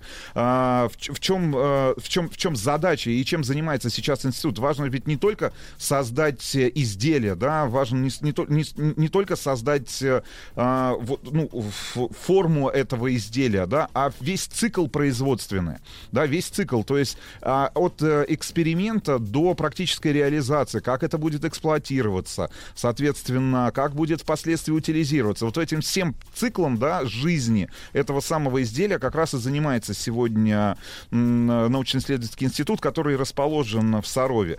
Ну и здесь ученые-инженеры а, должны были уже в 50-е, 60-е годы придумывать, проектировать и воплощать в реальность и выпускать серийное боевое оснащение ядерного оружия. И вот мы с Сергеем наблюдали как раз в музее ядерного оружия реальные образцы, не только ту самую Кузькину мать, мощнейшую термоядерную да, бомбу, а, которая была создана академиком Сахаровым в, свое время, который тоже оказался в Сарове. И по его личным воспоминаниям там действительно были созданы уникальные на тот момент условия с очень хорошей оплатой труда, с очень хорошей инфраструктурой, которая создавалась Ну, надо сказать, для тех Рустам людей, но которые не- работали. Не, не за бабло люди работали. Конечно, точно. нет, конечно, нет, но в любом случае это был один из приоритетов для тех людей, которые организовывали работу вообще в целом над атомным проектом. Ну и э, эти условия, которые мы с тобой вот э, уже застали в 2020 году, они до сих пор, э, ну, являются одними из лучших и, ну, такой витриной, наверное, может быть, да, если мы говорим о закрытых территориальных образованиях, о том, как можно на таком закрытом, на такой закрытой территории создать абсолютно идеальные условия для жизни и работы огромного количества людей. Мы с вами на- назвали это городом-садом, правильно? Да, город-сад такой. Город-сад, да, в котором трудятся люди, которые талантливые, э, успешные и очень-очень умные. Вот. Путешествие по стране Росатом. На радио «Маяк». Итак, друзья мои, мы готовим, готовим э, для вас целый цикл фильмов, которыми, э, с помощью которых вы поймете, о чем мы говорим в наших радиоэфирах. Ну и Увидите, то, что да. сможем показать, обязательно покажем. И если говорить о Сарове, понятное дело, Саровская пустынь и Саровский монастырь, который в свое время называли Академией монашества, а, потому что из, име- именно из него вышли настоятели многих монастырей а, России, то а, Всероссийский научно-исследовательский институт экспериментальной физики а, по праву можно назвать кузницей кадров Министерства среднего машиностроения СССР, ну тогда всесоюзное, да, а сегодня Росатома, потому что на этом совершенно секретном объекте, который был в 1946 году создан для реализации атомного проекта нашей страны, а, э, на этом объекте а, сегодня трудится более 70 докторов э, и 5 500 кандидатов наук, 250 лауреатов Ленинской государственной премии. А Сам институт располагает мощнейшей расчетно-экспериментальной базой, имеющей в своем составе уникальные исследовательские установки, диагностические комплексы, системы сбора, обработки и передачи информации. Э, А высокий уровень проводимых в институте разработок обусловлен в первую очередь теоретическими и расчетными исследованиями в различных областях фундаментальной науки, таких как ядерная физика, газодинамика, теория переноса излучений и вещества, кинетика ядерных и термоядерных реакций, физика высоких плотностей энергии и многих других. Ну а конструкторские и технологические подразделения института способны разрабатывать самые сложные нетрадиционные конструкции, приборы и системы автоматики, новые материалы, технологические процессы. А испытательный комплекс института обеспечивает сегодня всестороннее изучение всех характеристик и свойств разнообразных конструкций, а также их устойчивость к самым э, разнообразным воздействиям при эксплуатации в боевом применении. И за время своего существования сам институт создал очень эффективную систему отработки и проверки ядерных зарядов, боеприпасов, которая позволяет проектировать боеприпасы главным образом расчетными уже методами, потому что мы помним, что сегодня не проводятся ядерные испытания с использованием эксперимента для проверки принятых э, решений. Ну и, кстати говоря, именно опыт создания ядерных боеприпасов в Сарове, наработанные технические решения, технологии, новые материалы позволили решить ряд принципиальных задач в области как обычного оружия, так и в области перспективных э, разработок э, и разработок современных неядерных э, вооружений. И одна из важнейших задач, именно поэтому мы, наверное, с Сергеем так и не смогли побывать э, в, ну, давайте, в производ... на производственных предприятиях, которые на площадках, которые находятся в Сарове, потому что одна из важнейших задач сегодня института это, конечно же, создание вооружений на новых физических принципах.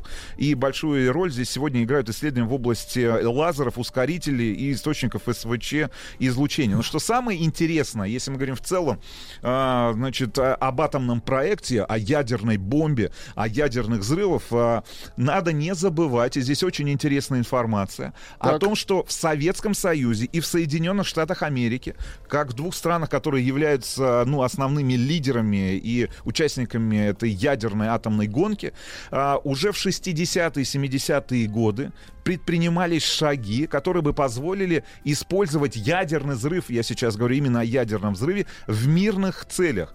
И советские и американские специалисты начали активное изучение и исследование вопросов, которые были связаны с использованием ядерных зарядов в народном хозяйстве, Сергей Валерьевич. Это как? Значит, Да-да-да. э, Любопытно. для этого Это когда необходимо... надо- Нет, когда подождите, я вам сейчас расскажу. целин- целину? Очень, Но очень близко, надо очень близко. сначала, Подождите. да? Значит, для этого необходимо было создать специальные заряды, при взрыве которых радиоактивное загрязнение было бы минимальным для окружающей среды и в сотни раз меньше по сравнению со взрывами боевых ядерных зарядов. Значит, история. С помощью первого в мире а, заряда, который был разработан как раз во Всероссийском тогда научно-исследовательском институте экспериментальной физики, был создан искусственный водоем водохранилище в, руле- в русле реки Чаган в Казахстане. Там провели подземный ядерный взрыв. В результате этого взрыва образовалась воронка диаметром 500 метров и глубиной 90 метров.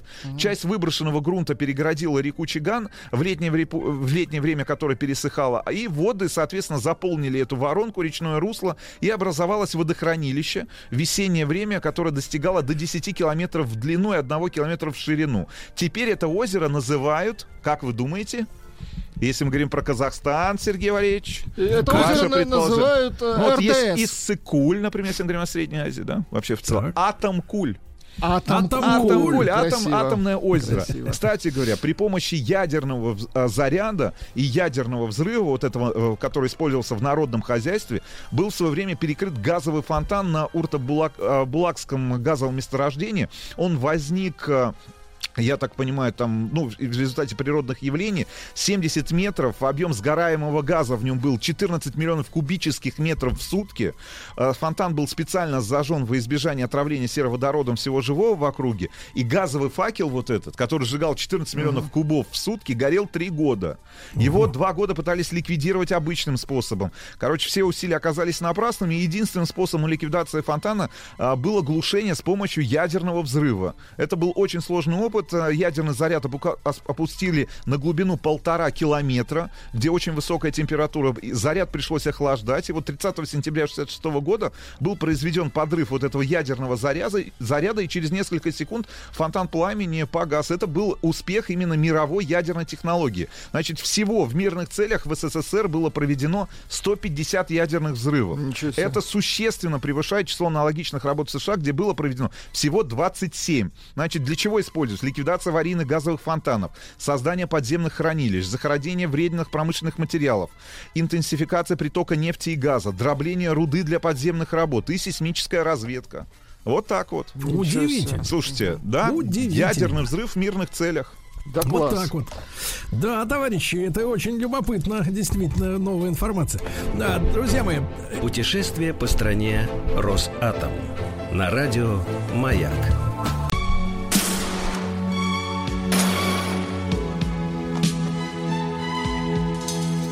Обездоленные. друзья мои, ну не могу сказать, что с радостью воспринял известие, которое э, стало основой для нашего сегодняшнего разговора. А, Ни по одной, ни по второй, ни по третьей причине э, Гарри Поттеру исполнилось 40 лет. 40 лет, Он, старичуля. он 80-го года. 80-го года. И э, сегодня рад приветствовать на прямой связи с нашей студией Василия Горчакова, переводчика кинофильмов, видеофильмов, синхронного переводчика на кинофестивалях, журналиста, актера, продюсера.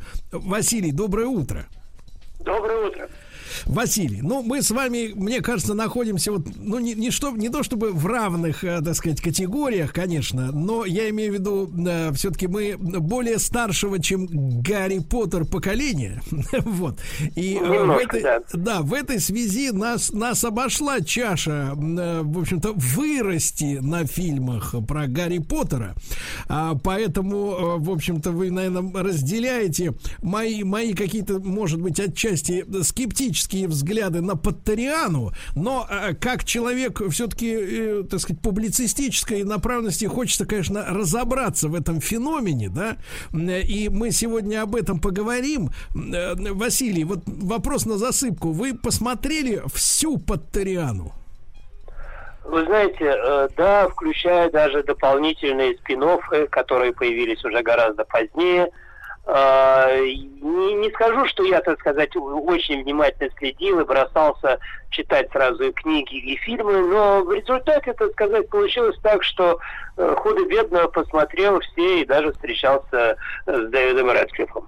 Да вы что? Ничего себе. Да. А, Тогда сразу же вопрос, ну и как он? А, В он жизни. а, произвел на меня, вот я вот немножко вас удивлю, странное впечатление.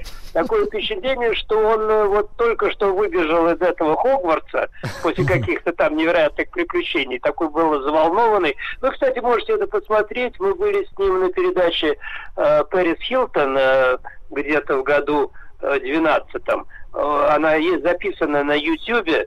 Там он говорит, кстати, моим голосом, и он вот такой вот весь из себя э, вдохновенный, э, мечущийся. Ну, вот, вот он такой. То есть он Что-то как бы...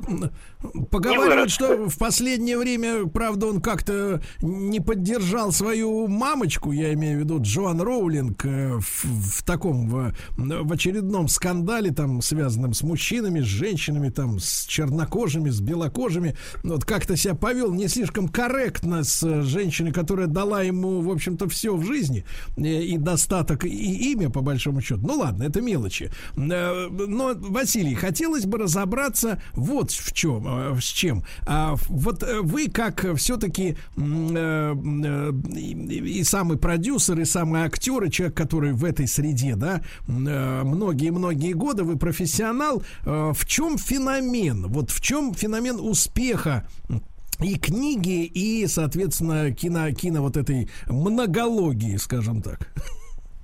Ну, э, это трудно объяснить, потому что все хотели бы повторить этот успех, и, так сказать, э, составляющие, они известны, но у кого-то это получается, у кого-то нет. Вообще сама э, франшиза э, Гарри Поттера э, в кино, она занимает э, третье место. Третье место это очень хорошо. На первом, естественно, вселенная Марвел, которая за, так сказать, все свои фильмы, но их было много, 23, заработала 22 миллиарда долларов. Можете себе представить, это бюджет э, средней страны. А, на втором месте э, Звездные войны. Они идут э, гораздо дольше. И там меньше фильмов, правда, 12, но и заработали они в два раза меньше, 10 э, миллиардов. А вот Гарри Поттер, который, ну, уже почти э, 20 лет на экране, э, заработал 9,2 миллиарда долларов, что, в общем, э, для э, такой, ну, ну, как бы, вот, э, своей э, вселенной достаточно много, потому что если Марвел, там совершенно разнообразные фильмы про разных героев, происходит в разное время, и можно снимать все, что угодно. А здесь все, все фильмы, они как-то последовательны, э, кроме последних двух, которые э, вскрывают там предысторию отношений э, даже не, не главных героев, а, так сказать, второстепенных, э, они все, вот, так сказать, связаны с, э, взрослением главного героя. Это и э, хорошо, с одной стороны, но с другой стороны накладывает своеобразные э, ограничения. Все должны быть одни и те же, э, все, да- все должно исходить одно из другого, все помнят, что происходило в предыдущих сериях, так что это большой феномен. Э, Но и как вот все эти вселенные, Роулинг удалось создать свой мир. Мир неповторимый, мир, который совершенно фантастичен с одной стороны, а с другой стороны перекликается с нашей повседневной действительностью. Если вы помните, там есть э, вот этот Хогвартс, волшебное место, и в то же время они попадают э, привычный, ну, скажем, не, может быть, не нам, но привычный э, для англичан Лондон, где все отношения складываются, в общем, по-человечески, скажем так. Мгм. Ну, Вот. э, вы знаете, ну, феномен, ну, феномен именно Гарри Поттера настолько явный, да, что я даже э, неоднократно у разных авторов, причем серьезных авторов, аналитиков, встречал э, историю о том, что Поттер э, и вся вот эта история с многокнижием и обильным количеством фильмов, да, в принципе, э, служит э, делу вселенского зла, программируя новые поколения людей. Они, соответственно, вот уже там с конца там 90-х программируются э, на то, чтобы приготовить этого человека к новой реальности, которая должна настать. Не знаю, является ли нынешний коронавирус и как бы экономический кризис вселенский вот этим плат плацдармом для того, чтобы эта новая реальность наконец началась, то, что поколение уже готово, 20-летние уже выросли. Вот, э, новый человек, который э, воспринимает э, более, так сказать, спокойно какие-то магические, магические, так сказать, вот явления в жизни наравне с обычными. Вот программирует какого-то нового человека. А Насколько вы видите, Василий, вот в Паттериане вот такую миссию программирования нового взгляда вообще на жизнь, на отношения, ну, не между людьми, а людей, лю- между людьми и обществом или какими-то силами тайными, э, вот, э, или это все полностью, так сказать, выдумано так называемыми YouTube-аналитиками? Вы знаете, ну, существует очень обширная теория заговоров, и любое явление можно подогнать э, под то или э, иное. Э, и, как вы знаете, и э, Гейтс э, всех программирует, и какие-то рептилоиды нами управляют, и уж тем более вот этот коронавирус э, заслан то ли зелеными человечками, то ли наоборот какими-то плохими злыми людьми. Ну, главное, просто- Василий, маленькая, маленькая ремарка. Главное, что невежливыми людьми. Это хотя бы, хотя бы в ну. этом, так сказать, в этом спокойны мы, да. ну, вежливые люди, они имеют свои аргументы, как объяснять и направлять людей. А тут как бы сбоку заходят, не, не так явно. Да. Вот. И э, дело в том, что э, человечество на протяжении всей своей истории пыталось объяснить те или иные непонятные явления, э, придумывая им объяснением. Это, я уж не буду, так сказать, касаться вопросов религии, но все древние мифы, они объясняют явление природы. Ах, вулкан заработал, там где-то Гефест что-то кует. Ах, там что-то еще, э, наводнение, это Посейдон там шарит. Э, Поэтому это всегда было. И я не думаю, что э, Джоан Роллинг, э, а ей м, история э, Гарри Поттера пришла в голову, когда она ехала э, на поезде э, где-то в пригороде Лондона. Видимо, ей привиделось, что она едет в Хогварт, что когда она вот стала сочинять эти истории, она пыталась э, запрограммировать нас на что-то э, такое.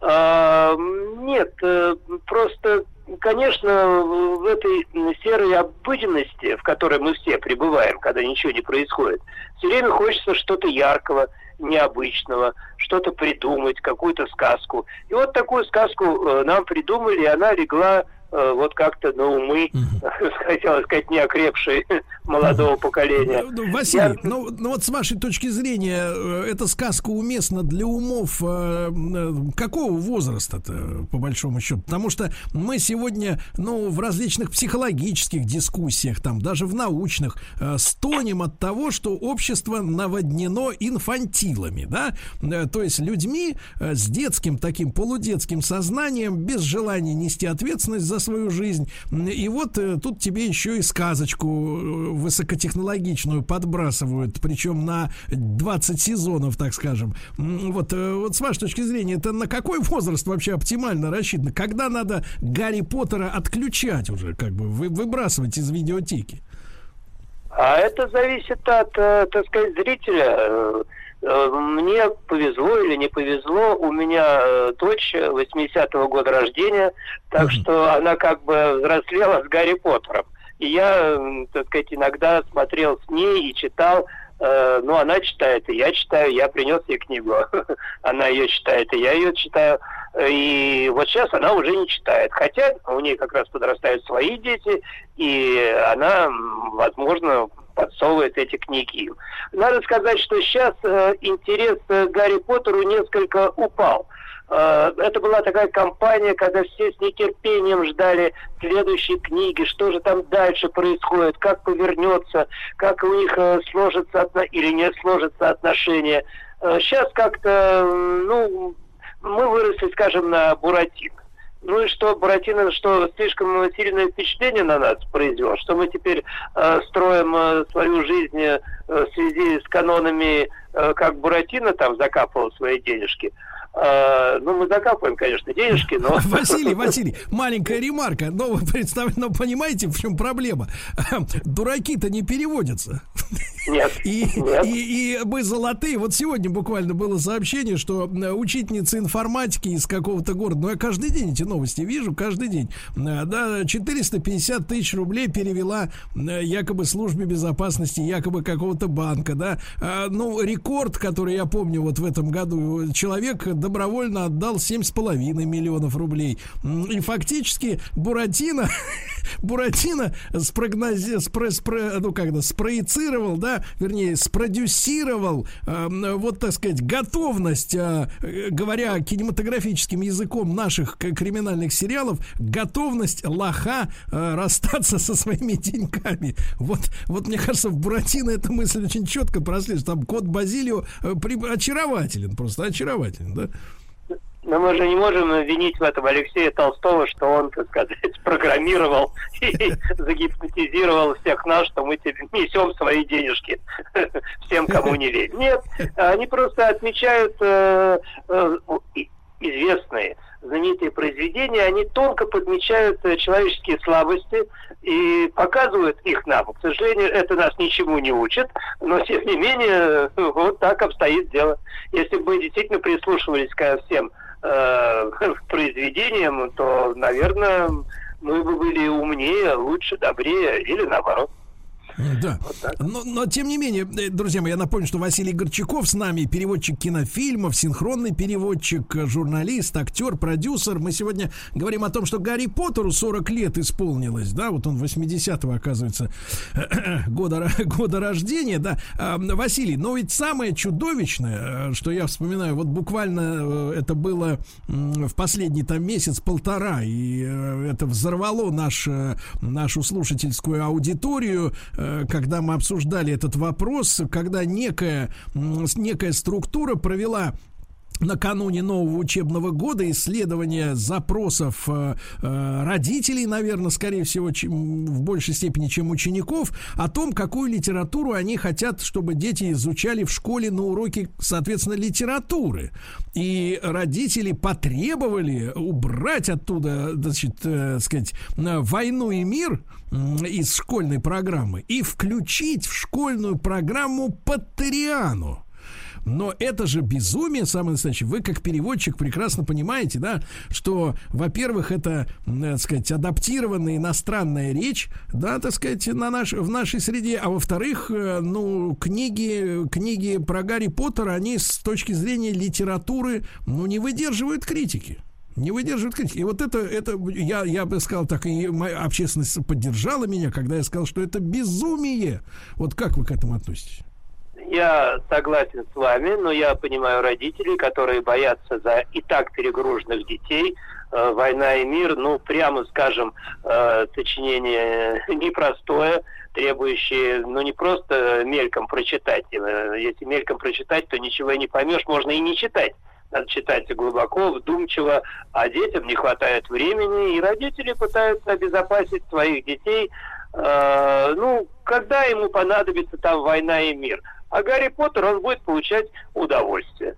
И надо сказать, что я вспоминаю начальные классы, э, м, когда ну, мы изучали, так сказать, там Пушкина, все остальное в начальных классах, да, «Войны и мира» еще не дошло, но на внеклассном чтении э, нам э, читали э, всякие сказки, ну, как сказки «Волшебник страны Оз» в нашем переложении и так далее. И надо сказать, что мы, дети, гораздо более внимательно вслушивались в эти произведения, чем в обязательные э, пушкинские э, стихи, которые мы тогда всей красоты, прелести э, не понимали. Это было просто скучное заучивание э, вот этих стихов «Зима, крестьянин, торжествуя» и так далее.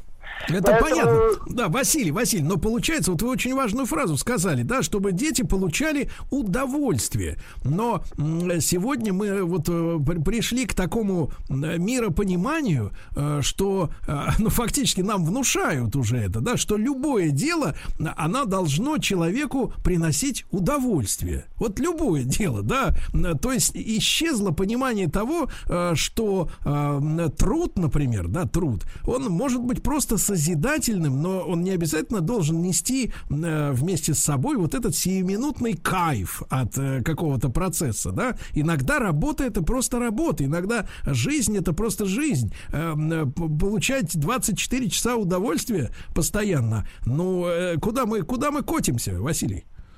э, к обществу потребления, где все рассчитано на удовлетворение наших э, вот сиюминутных запросов.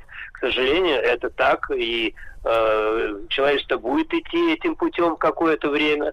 Э, мало того, теперешняя, э, так сказать, информатика позволяет нам просто окунуться полностью в тот же интернет, где можно выбрать там все, что угодно от, э, простите, не самых э, приличных развлечений э, до, так сказать, всяких фэнтези и так далее. А скоро он станет ощутимым, будет создаваться такая виртуальная реальность, где можно пребывать в каких-то империях, и от этого не уйти. Человечество должно это пройти.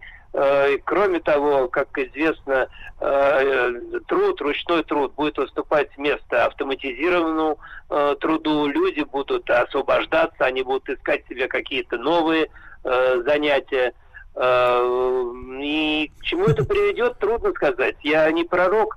Больше того, я считаю, что вот теперешние волнения, которые происходят во многих странах, подчас необъяснимые, они как раз и вызваны тем, что То есть это э, психоз, людям да, нечем такой? заняться. Это и своего рода, да, безделье, и своего рода тревожный психоз э, накануне каких-то перемен, объяснить которые толком никто не в состоянии, да. Друзья мои, Василий Горчаков, актер, продюсер, журналист. Сегодня чествуем Гарри Поттера, поздравляем его с 40 Как вы понимаете, эта дата не отмечается самим Поттером, но нам, в принципе, об этом поговорить не грех.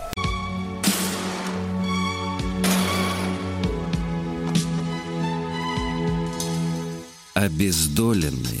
Ну что ж, товарищи, в Лондоне открыли памятник э, Гарри Поттеру. Э, в- из- 40 лет ему исполняется. С нами на, на прямой связи Василий Горчаков, переводчик кинофильмов, э, синхронный переводчик, э, журналист, актер, продюсер. Мы сегодня м, об этом э, многосерийном, как говорится, э, киночтиве говорим. И, э, Василий, вопрос э, с точки зрения именно вот специалиста э, по кинематографу. А, Вы уже сказали, что в последнее время ажиотаж вокруг э, выхода новых э, фильмов э, под- подупал, да, не то, что там 10 лет назад. Стали ли последние фильмы, ну, технически, идейно, сценарно там хуже? Или просто Редклифф постарел и фактически поэтому, как бы, так сказать, и внимание ослабло? Вот в чем причина падения спроса, как говорится? Э, Ну, э, во-первых, немножко приелась э, вся эта Патериана.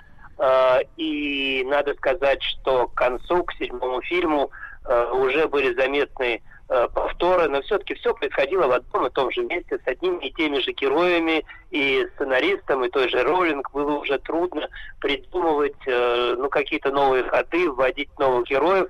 Не зря же пошли спин-оффы, так называемые. И последние два фильма Последний фильм про Гарри Поттера, это вторая часть э, «Даров смерти», вышла в 2011 году, а потом пять лет не было ни одного фильма, а они выходили практически э, раз в два года до этого. э, а то и чаще, и а следующий фильм «Фантастические твари» и где они обитают вышел уже в 2016 году. Причем там не было Гарри Поттера.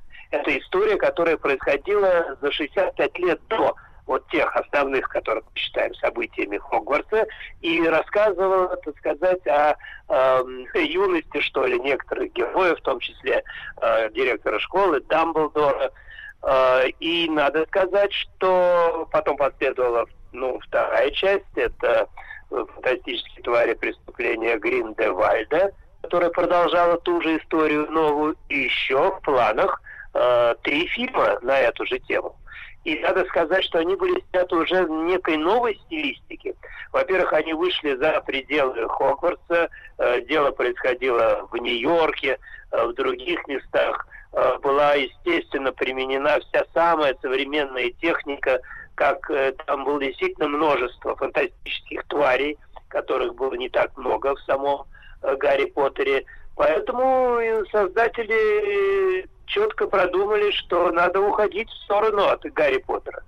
Э, Потому что э, ведь все-таки существует целая вселенная, существуют парки, э, в которых, так сказать, развивается тема Гарри Поттера. Существует масса телевизионных э, версий, которых просто нельзя даже учитывать. Э, Во всех странах а фильм переведен э, не фильм, а э, книга, ну и фильм, конечно, тоже на 50 с чем-то э, языков. Появились свои Гар- Гарри Поттеры во всех странах у нас. Появилась Таня Гроттер, ну, примерно на эту же тему. Поэтому дело-то Гарри Поттера живет, но живет по своим законам. Я помню, да, несколько лет назад, а может уже даже и лет 10, был, была попытка судебного процесса, когда э, индусов обвинили в краже, значит, соответственно, у Джоан Роулинг э, идей и образов, да, когда индусы, в принципе, нация это англоговорящая, но у них э, возник персонаж по имени Харри Путтар. Не Гарри Поттер, а Харри Путтар, такая индийская фамилия. Вот, и пытались их подтянуть, значит, соответственно, за грудки, э, чтобы они покаялись. Но индусы сказали, что это их, э, так сказать, Харри Путтар. Никакого отношения к Гарри Поттеру не имеет. Но, э, Василий, скажите, пожалуйста, а вот сегодня мы уже в, в первой части программы выяснили, э, что, конечно, теории, в, теорий заговоров масса, и что над ними э, приличный человек, ну, по крайней мере, в прямом эфире может только смеяться, у него нет права всерьез обсуждать теории заговора, да, иначе ему вызовут санитаров, вот в лучшем случае. А Вот, но, э, в принципе, что стоит за сегодняшним вот таким кинематографом?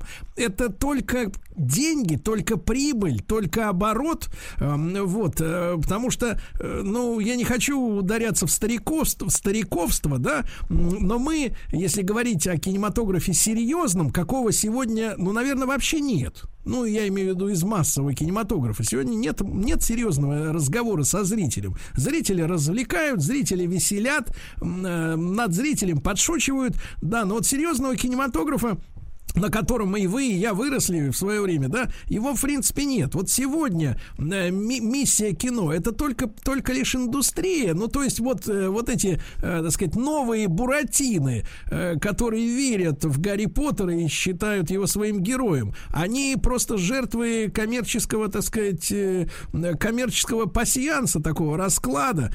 То есть, никаких идей, мыслей, э, так сказать, э, желания что-то принести людям э, хорошее, светлое, внеш... вечное нет вот в, в этом новом кинематографе, в том числе и в саге о Гарри Поттере. Ну, э, кинематограф э, сейчас, да, собственно, и всегда, это прежде всего индустрия развлечений. И э, тут э, надо разобраться, что является причиной, а что следствием. Кинематограф э, не диктует э, моду, он отвечает запросам э, зрителей. Что хотят э, смотреть зрители, то и предлагает им кинематограф, потому что в конце концов решает зритель своим походом в кино и своим э, внесением денег в кассу кинотеатра, а соответственно в кассу э, доходов э, фильма. И э, надо сказать, что не один только кинематограф э, грешит э, таким вселенским эскапизмом. Если мы посмотрим литературу, э, серьезную литературу, которая печатается все меньшими тиражами, а вот широкую, массовую. Посмотрите, сколько фи- фильмов, книг, э, да и фильмов о попаданцах, об апокалипсисе. Все это заполнено. Человечество пытается уйти от своих ежедневных проблем э, либо в будущее, либо в прошлое, э, либо, так сказать, в фантазию, э, в сказку. И это, конечно, тревожный симптом. Но, с другой стороны, он всегда э, существовал. И наряду с э, писателями и реалистами э, существовали и фантасты, и э, те, которые писали в более легком жанре, и, как известно, их книги пользовались гораздо более широким э, спросом. Ну, вы- Недаром, так сказать, весь сегодняшний кинематограф, но если брать там и э, вселенную Марвел, э, вырос на комиксах, где слов не так много, а больше картинок. Василий, э, мне, мне не хочу показаться, э, так сказать, не эрудированным, но, э, возможно, не я один такой, поэтому не могу не задать вопрос. Прозвучало новое для слуха слово «попаданец». Вот можно его прояснить, чтобы у слушателей не было ощущения, что он как-то вот выпал из контекста. Нет, ну это когда человек э, в силу каких-то причин э, э, проваливается в иной мир, где встречает всяких гоблинов, э, или попадает в средневековье, или попадает в какое-то, так сказать, э, ну, ну куда-то. Главное, что он исчезает из этой жизни и начинает жить сначала где-то в другом месте, где все интересно, где можно овладеть какими-то э, способностями, магией э, и так далее. И тому Ну, то есть он куда, я просто хочу, хочу уточнить, что он куда-то проваливается, но, но- но не в Российскую Федерацию. А, Нет, э, э. Нет, нет, нет, есть, эм, э, во-первых, очень много книг таких, куда человек проваливается во Вторую мировую войну, там, в 41 год, вдруг оказывается лицом к лицом с немецким танком, или попадает еще в более, ну, не, знаю, как сказать, там, 30-е годы, где начинает там борьбу установления иного миропорядка. Э, Нет, нет, нет, попаданцы, они, они повсюду, они попадают куда угодно. Это, слушайте, скоро, скоро такое ощущение, что зашибут уже на голову будут падать попаданцы из других, из других времен. А, Василий, вот вы сказали важную очень фразу. Э, Люди бегут от реальности, да, куда угодно, хоть в прошлое, хоть в 41 год. Главное, чтобы не ощущать себя здесь и сейчас на своем месте. Вопрос философский. Вот вы знаете, да, у англичан э, в фильмах очень часто есть э, ностальгия по 20-м годам, да, у них многие вот картины м, рассказывают об этом периоде, чувствуется, что для них это золотое время, вся Европа в руинах, а в Лондоне хорошо, а в Лондоне, как говорится, все чики, э, чики-пыки.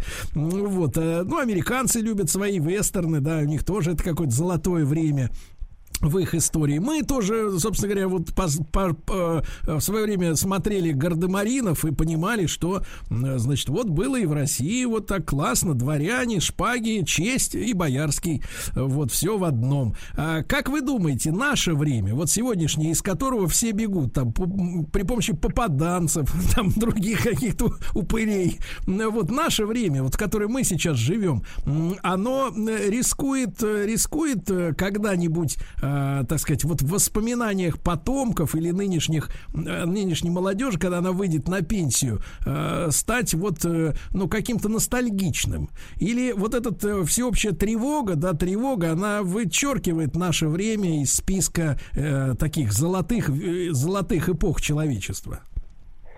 Нет, я думаю, что через какое-то время э, люди теперь молодые будут с ностальгией вспоминать это время не потому, что что-то было. Во-первых, все было не так плохо, уж если разобраться э, как они потом подумают. А главное, что они были молоды, полны сил, э, влюблялись, э, совершали глупые поступки, которые сейчас уже, к сожалению, тем им сегодняшним уже не совершить. Это всегда, возьмите любое поколение, чья э, молодость э, пришлась там, я не знаю, на гражданскую войну, на что-то еще, они, так сказать, да, было тяжело, да, было ужасно, но зато какие были времена, как, как мы это делали, и между прочим, у нас официальная политика, что самое лучшее время это была Вторая мировая война, где мы одержали великую победу, и мы должны все равняться именно на то время, потому что вот, вот так вот.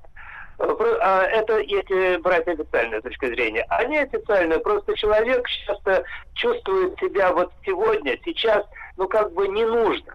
Э, Как бы, ну, не- о нем ник- никто не заботится, о нем не, э, так сказать, он иногда чувствует себя как-то на обочине жизни. А Ну, вот то есть, то есть, Василий, э, Василий, то есть единственный человек, который радеет, ра- радеет о ком-то, это Гарри Поттер, да, вот ему, ему не по барабану. Конечно, конечно, Гарри Поттер, ну, есть еще Супермен там, и, и еще несколько человек, которые заботятся о человечестве. А остальные, ну что, политики заняты своими делами, э, э, э, богатые люди богатеют, бедные беднеют, а я вот один стою здесь на обочине, не знаю, что делать. Да.